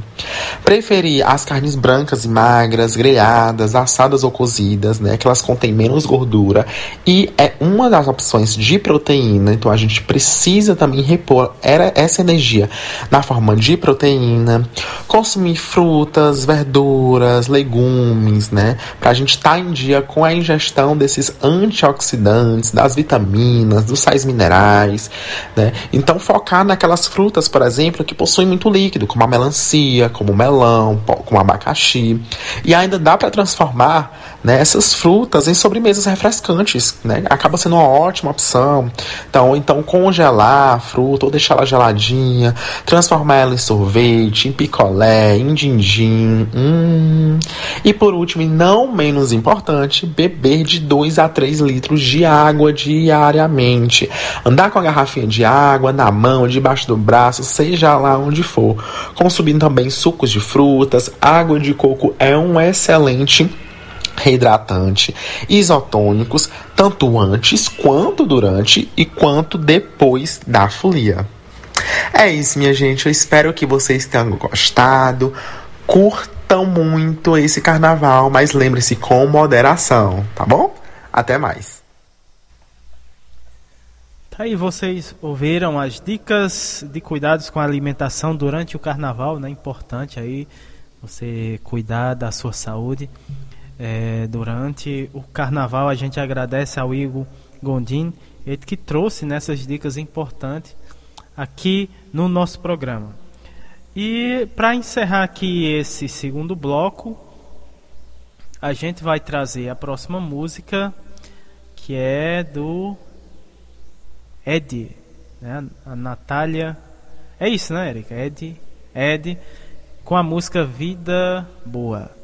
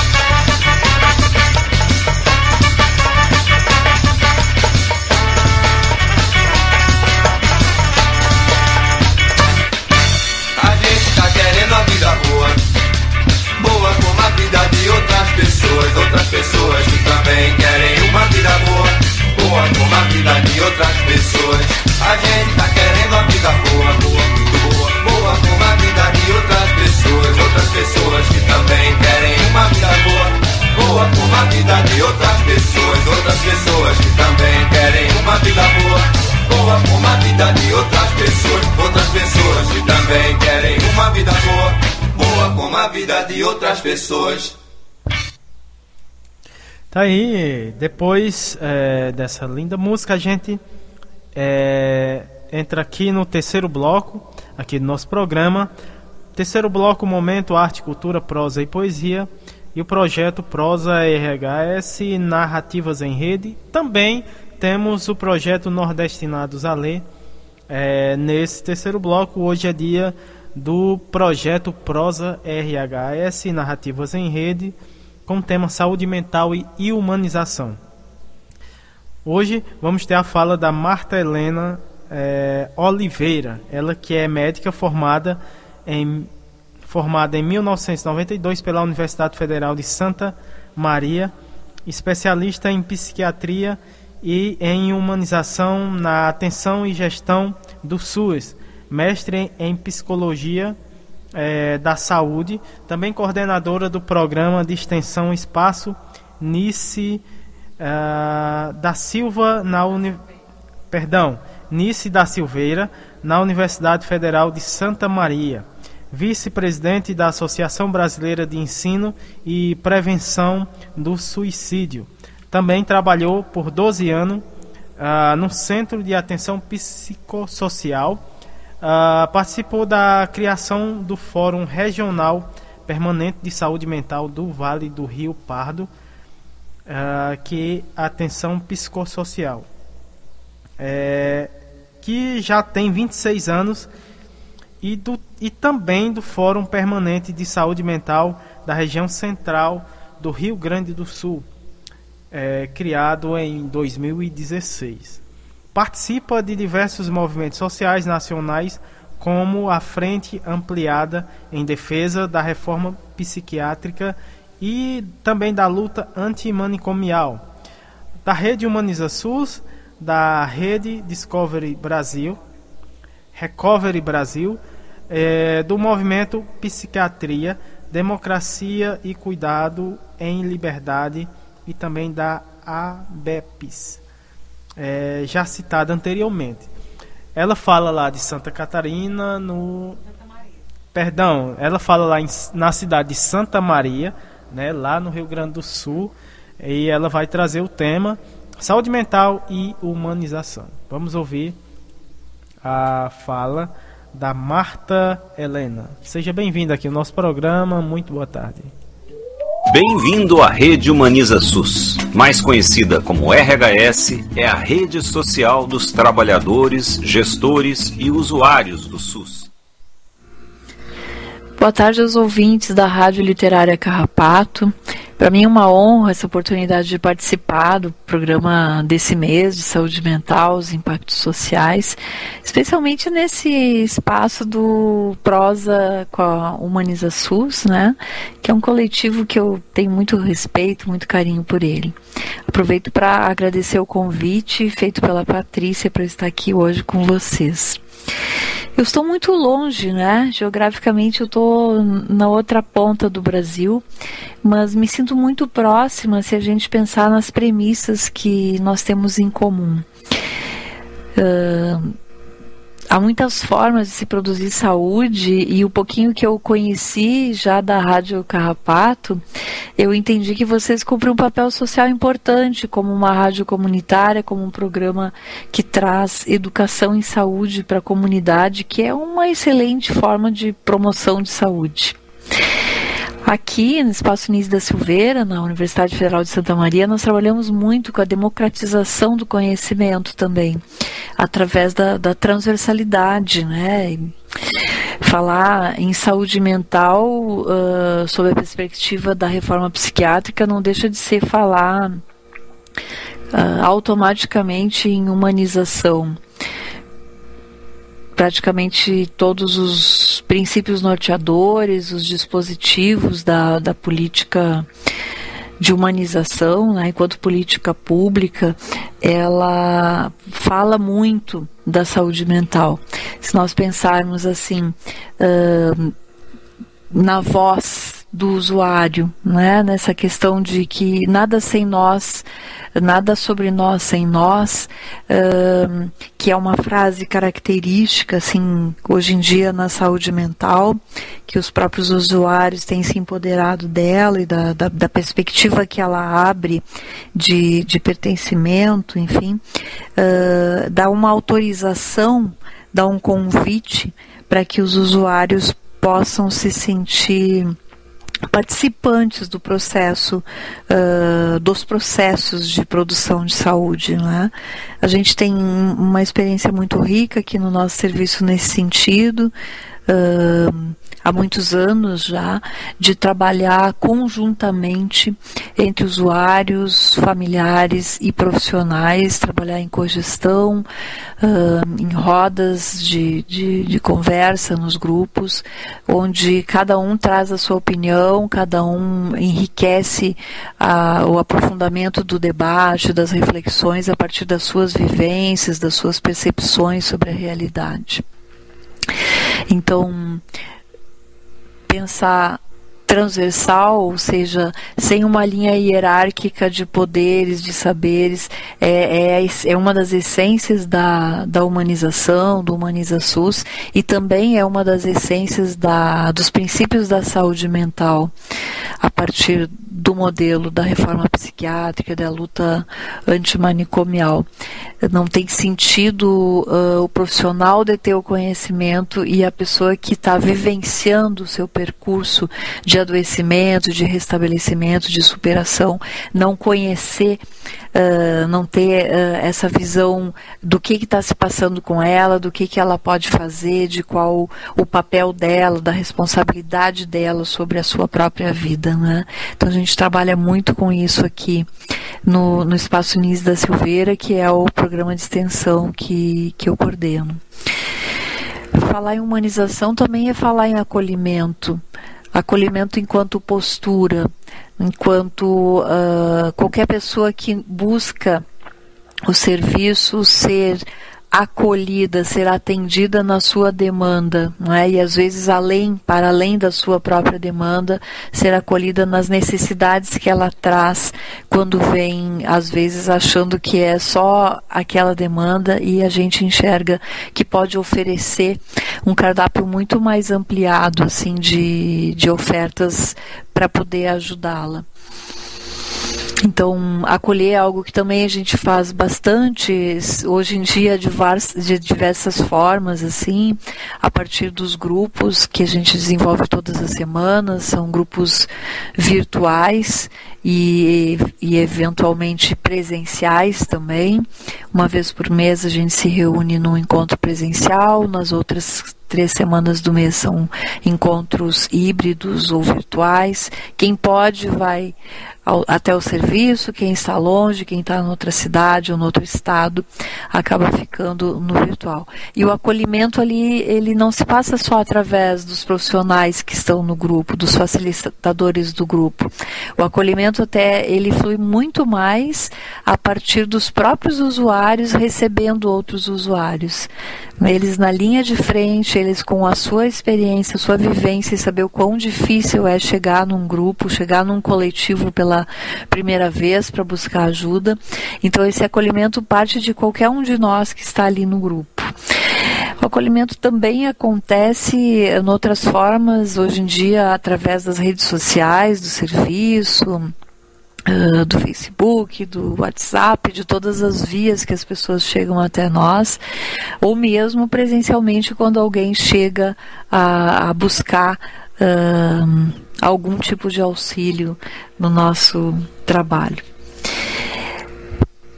Falando em outro princípio da humanização, que é a inseparabilidade entre a gestão e a atenção, entre o pensar o processo de saúde, o processo até de, de trabalho e, e o, a prática disso. Não é? Nós trabalhamos muito unificadamente pensando junto todas as decisões e, e não só no, no, trabalho que eu desenvolvo, mas se a gente pensar nos bons serviços de saúde mental, nos bons CAPs, naqueles que preenchem o conceito verdadeiramente de CAPs, isso também acontece, é? Nas, nas nos grupos operativos, nas assembleias, mesmo uh, quando se pensa os projetos terapêuticos singulares, o pensar junto, não uma hierarquia de um profissional que determina como que o serviço vai funcionar, como que vai ser o plano terapêutico daquela pessoa, mas poder trabalhar com o protagonismo da pessoa que vive, que, que, se conhece, que sabe o que, que ela precisa, o que, que ela gosta, o que, que ela tem potencial de desenvolver. Então eu acho que tem várias formas da gente pensar a cogestão e essa gestão uh, compartilhada do pensar a própria saúde e a saúde do serviço mesmo, a sanidade das pessoas e, e, e da, da própria clínica. Né? Falar em clínica, a clínica não é só uma, ela não é no singular, eu acho que a clínica vem no plural, para a gente pensar na clínica ampliada. Uh, e eu gosto de pensar em várias ampliações. na ampliação da clínica para pessoa que está sendo atendida, para a gente não olhar só para os sintomas, só para o diagnóstico, só para a doença, lembrar aquele, aquela, aquele ensinamento de Basaglia que é tão útil, assim, que é fundamental até os nossos dias e, e, para além deles, que é colocar o diagnóstico entre parênteses. A gente não pode desconsiderar se alguém tem um diagnóstico em saúde mental, ela precisa de algumas abordagens específicas para o seu tratamento, mas a gente uh, detecta isso, traça um plano terapêutico. Uh, para que essa pessoa fique bem e coloca esse diagnóstico entre parênteses, como se esquecesse dele e olhasse para a pessoa. Então, a ampliação da clínica pensando no sintoma, no diagnóstico, mas também na vida da pessoa, na habitação, no trabalho, no trabalho voluntário, o que, que ela, como que ela se insere na sociedade, como que ela faz a sua reinclusão uh, no mundo social, nos antigos amigos, aqueles antes de adoecer, uh, no trabalho, não é? Então ampliar a clínica individualmente naquele atendimento que está fazendo, que se está fazendo, ampliar a clínica do ponto de vista da interdisciplinaridade, a gente poder ter diferentes olhares para as abordagens em saúde mental e, e não e sempre cuidar para não ser reducionista né, e ter uma abordagem ou é só do modelo biomédico ou é só da visão psicológica não é? Poder ampliar incluir a terapia ocupacional a enfermagem o serviço social acompanhante terapêutico educador físico enfim cada equipe vai ter as suas especificidades também não é? Mas a gente poder entender entender que a interdisciplinaridade é uma forma de ampliação da clínica, não é? E ampliar a clínica num sentido muito mais amplo de vir em busca de o que hoje em dia temos chamado como recovery e que no Brasil a gente tem traduzido como superação. Então, a gente não busca só a melhora de um quadro clínico, a gente busca a qualidade de vida, a gente busca que aquela pessoa passe a ter uma vida mais cidadã, com mais autonomia, com mais poder contratual de, de decisões, né, onde que ela quer uh, frequentar, o que trabalho que ela quer desenvolver, ela quer voltar a estudar, ela quer ter um relacionamento, uh, ou, ou nos relacionamentos interpessoais, como é que ela quer funcionar. Então, ampliação da clínica pode, pode ter diversos sentidos que a gente vai ampliando, né? Uh, e tudo isso pensando em chegar a um ponto de estabilidade, de equilíbrio, a um ponto de, de ter uma vida plena, uma vida digna, uma vida com muita qualidade. Nesse sentido, eu acho que é importante também a gente pensar nos princípios da humanização e no, no, no norte principal, né, no fator norteador da, da humanização, enquanto o protagonismo das pessoas com vivências em sofrimento psíquico, das pessoas com essa experiência de ter feito um percurso na profundeza do ser, uh, em, em instâncias que muitas vezes a gente não está acostumado a percorrer, e essas pessoas têm a sua sabedoria de terem entrado nesse percurso e conseguir sair dele com dignidade, não vai poder voltar a protagonizar a sua própria vida. Uh, isso é um fator importante para a gente pensar no rompimento dos estigmas, dos preconceitos sociais. Eu acho que não tem nada melhor para romper preconceito do que uma pessoa que tem experiência em adoecimento poder falar da sua superação, poder trazer na sociedade o quanto ela está bem. É? Eu trago um exemplo muito interessante que a gente tem no Brasil. Nós temos um núcleo aqui em Santa Maria do projeto Comunidade de Fala. Existe também núcleos em São Paulo, no Rio de Janeiro, em Salvador. É, é uma parceria internacional com Richard Vengarten, que é um jornalista norte-americano que trouxe essa ideia para aplicar aqui no Brasil. E são palestras feitas por usuários de serviços de saúde mental que se encontram no seu processo de superação, de reabilitação. E nós aqui temos uma experiência já de 66 palestras desses usuários, eles falam sempre em duplas, para um fortalecer o outro, para um ajudar né, a, a, dar mais coragem para poder falar aos públicos que eles frequentam, geralmente nas universidades, nos serviços de saúde, mas eventualmente também em algum serviço uh, particular, alguma empresa, algum outro ambiente, né, em congressos também. E é muito interessante de ver como a cada palestra eles vão se sentindo mais fortalecidos, eles vão se conhecendo mais, eles vão desenvolvendo mais o seu próprio autocuidado para poder se tornarem palestrantes, para se tornarem ativistas em saúde mental e não mais aquelas figuras passivas, pacientes que a gente tinha no passado, né? E que a gente quer cada vez mais extinguir. A gente quer ver os usuários de saúde mental, pessoas ativas, capazes, produtivas, uh, com autonomia, gerenciando a sua própria vida, suas escolhas, enfim. Bom, quem quiser conhecer um pouco mais do nosso projeto, eu sugiro que dê uma, uma visitada no Facebook do Espaço Nis da Silveira e a FAB. A FAB é uma associação de usuários e familiares que a gente já tem aqui há 25 anos.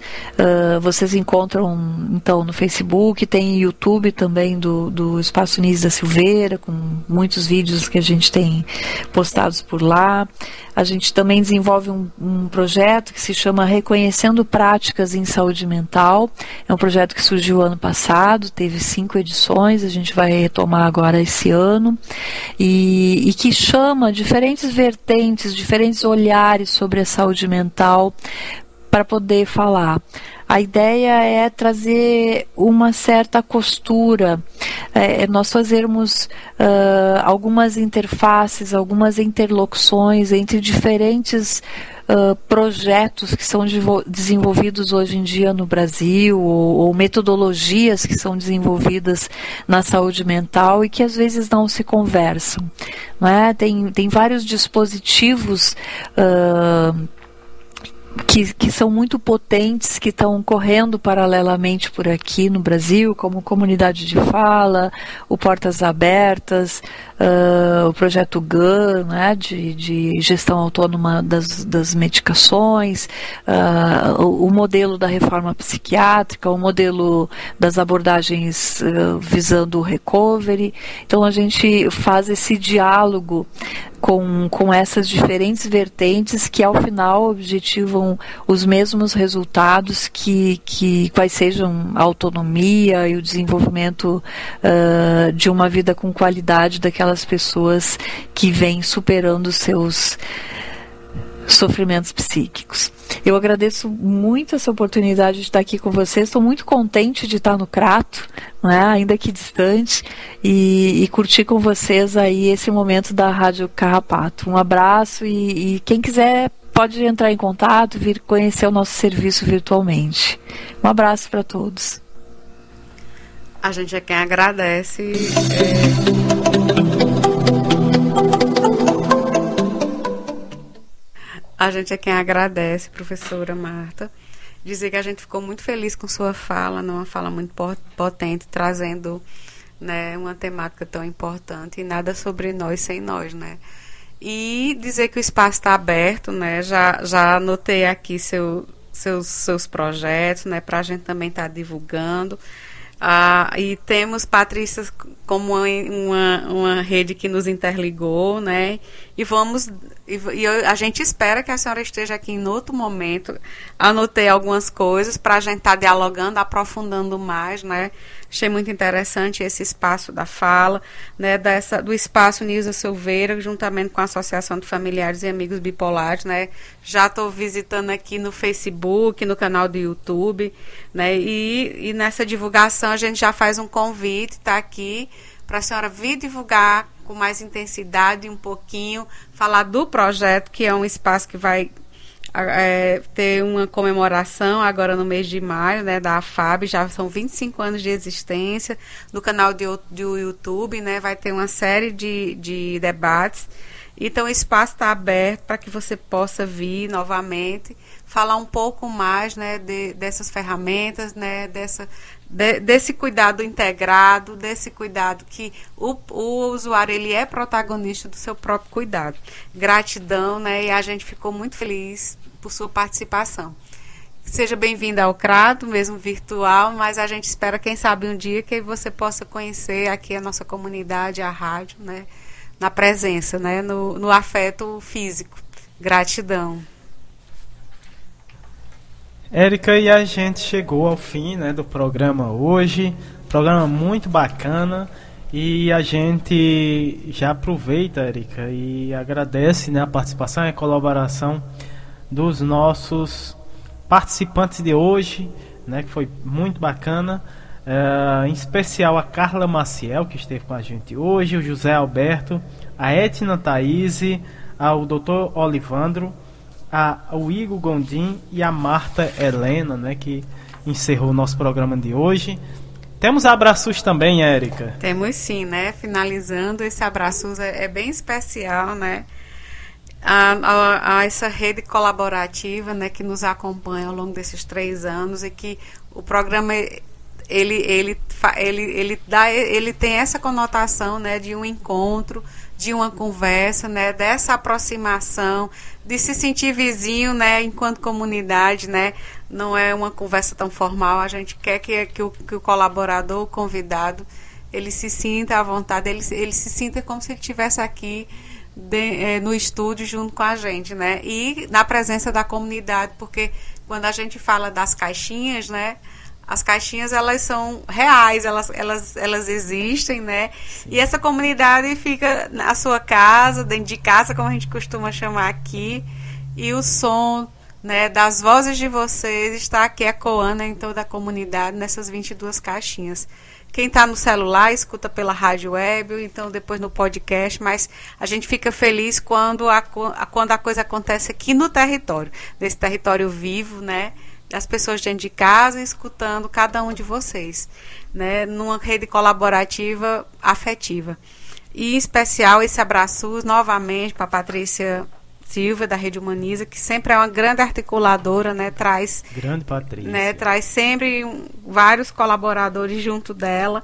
Ao nosso querido professor Ricardo Cecim, a Lohane Solano, a Graça Portela da Fiocruz do Rio de Janeiro, a Rádio Paulo Freire, uma grande parceira da Universidade Federal do Pernambuco, professor Sérgio Aragac, a Margarida Pereira, um abraço bem apertadinho, como diz o outro, a doutora Olivanda e toda essa equipe do Mutirão lá em Cajazeira, na Paraíba, a Sandra, a Mimildo, a Edinalda, a Gisele, a Cícera, a Daiane, a dona do Carmo, a dona Gorete, a Samile, ao professor Alcindo Ferla, ao Ney Vital, do programa Nas Asas Asa Branca da Rádio Cidade Petrolina, Pernambuco, ao nosso querido professor Itamalaje, a ANEPS, o Movimento SUS nas Ruas, a nossa querida Rádio Cafundó, né, que faz a retransmissão do programa Minuto Mais Saúde todas as segundas-feiras, a partir das 15 horas, a Jaqueline Abrantes, e um, e um mais novo colaborador desse mês, né, o, o nosso querido professor médico, Dr. Marcos Moura Vieira, né, do Movimento Psiquiatria, Democracia e Cuidado em Liberdade. Então, a todos o nosso, no, o nosso sentimento de gratidão, né, e vamos finalizando o programa de hoje, né? Acolhendo todos vocês e acolhendo aqui a nossa comunidade do Carrapato, que já já vai começar as festividades, né? Do Carnaval Cultural. Começa hoje, tem evento hoje, tem evento amanhã, né, Samuel? Falar é, aí um é, pouquinho. Exatamente, né? Hoje a gente abre o carnaval aqui na comunidade, é o carnaval de base comunitária, né? É um, um, um carnaval a gente celebra o carnaval junto com a comunidade e, e, a comunidade ajuda também a fazer e, a construir esse carnaval, né? E, e, e esse ano a gente está ampliando ainda mais esse evento, né? Trazendo os convidados, trazendo o pessoal para vir também curtir esse carnaval aqui na comunidade, né? Então a gente abre é, hoje com o desfile da Miss Carrapato e aproveito aqui convido os nossos ouvintes para tá acompanhando, né? Quem é aqui de perto pode vir aqui na comunidade acompanhar ao vivo. É, quem é de longe não pode vir, é, pode acompanhar, né? A gente vai estar tá transmitindo pelo Instagram da, do Ponte Cultura, do Carrapato Cultural. Então você vai lá, segue o, o, vai lá no Instagram e segue o nosso perfil, né, do Carrapato Cultural. É, e fica aí e vai acompanhar aí a partir das 19 horas a, a transmissão é, do desfile da Miss Carrapato 2023. E amanhã a gente tem o desfile do bloco Mussu de Lama e do nosso carnaval e do nosso maracatu, né, no Herê, a partir das 5 horas e fechando com às 19 com o, a banda é, Tambores de Axé aqui, né, agitando aqui o nosso carnaval, essa é a nossa programação. E segunda-feira, né? segunda-feira segunda tem desce para a cidade, cidade. e vai fazer um cortejo muito bacana. É, junto com o pessoal da comunidade do Chico Gomes, também vai estar tá lá é, incorporando o, o nosso cortejo, né, que sai de uma praça, a praça central aqui da cidade, né, que é a é, São Vicente, São Vicente até, até, a outra praça que, que é, é, a Siqueira Campos. Que é a Siqueira Campos. Que são praças que são bem movimentadas nesse, nesse tempo, né? São pontos aqui uh, no centro do, do carnaval, né? No movimento do carnaval. Então, começa hoje, sábado, com a Miss Carrapato, amanhã, domingo, é, com o evento efervescendo aqui no, na comunidade, com o Bloco Mussul de Lama e o Maracatu. E na segunda-feira a gente sai da comunidade, desce todo mundo lá pro centro pra gente fazer, comemorar o carnaval lá e fazer um grande cortejo. É isso. E agradecendo né, a audiência de hoje, é, os nossos ouvintes, agradecendo o pessoal que nos acompanhou aqui na comunidade do Carrapato, também a galera que esteve com a gente é, pela Rádio Cafundó né? É, e também o pessoal que nos acompanhou pelo podcast. Um grande abraço. Érica. E parabenizar, né, os meninos aqui, as meninas que fizeram toda a decoração, que já está aqui no palco, já está tudo organizado para re receber e acolher vocês. Já estão os últimos detalhes, a, a galera está terminando de ensaiar com as meninas. Né? No início do nosso programa eles já estavam aqui do lado, que é vizinho, né? já estavam ensaiando aí para fazer um grande desfile hoje à noite. Então um grande abraço e até o próximo sábado. E até mais.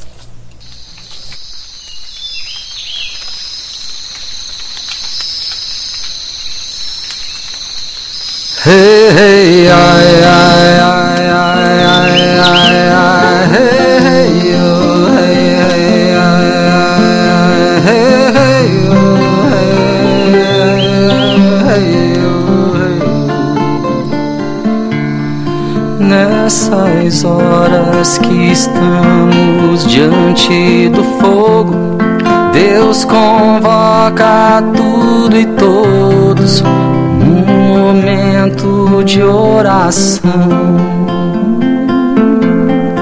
para rezar e agradecer o dom da vida, nossa Santa Mãe querida, para sempre Pachamama.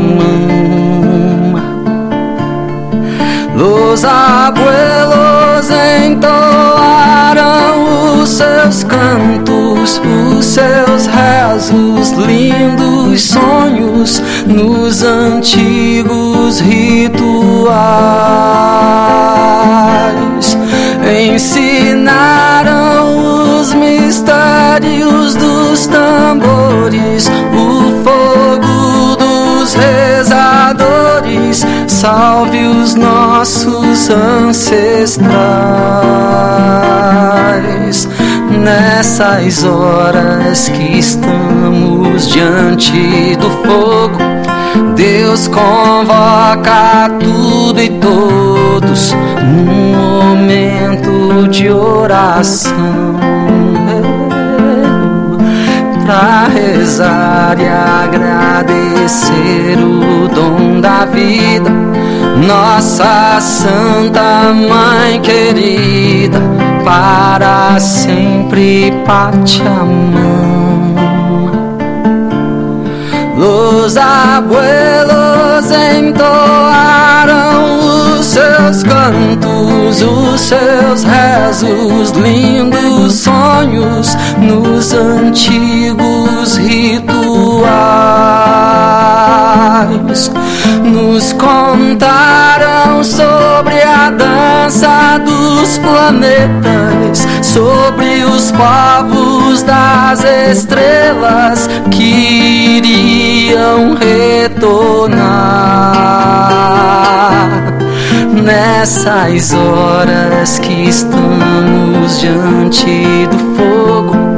Deus convoca tudo e todos um momento de oração para rezar e agradecer o dom da vida, nossa Santa Mãe querida, para sempre Pachamama. Hey, hey, ai, ai, ai, ai, ai, ai, hey, hey, oh, hey, hey, ai, ai, ai, hey, oh, hey, hey, ai, ai, oh, hey. Nessas horas que estamos diante do fogo, Deus convoca tudo e todos um momento de oração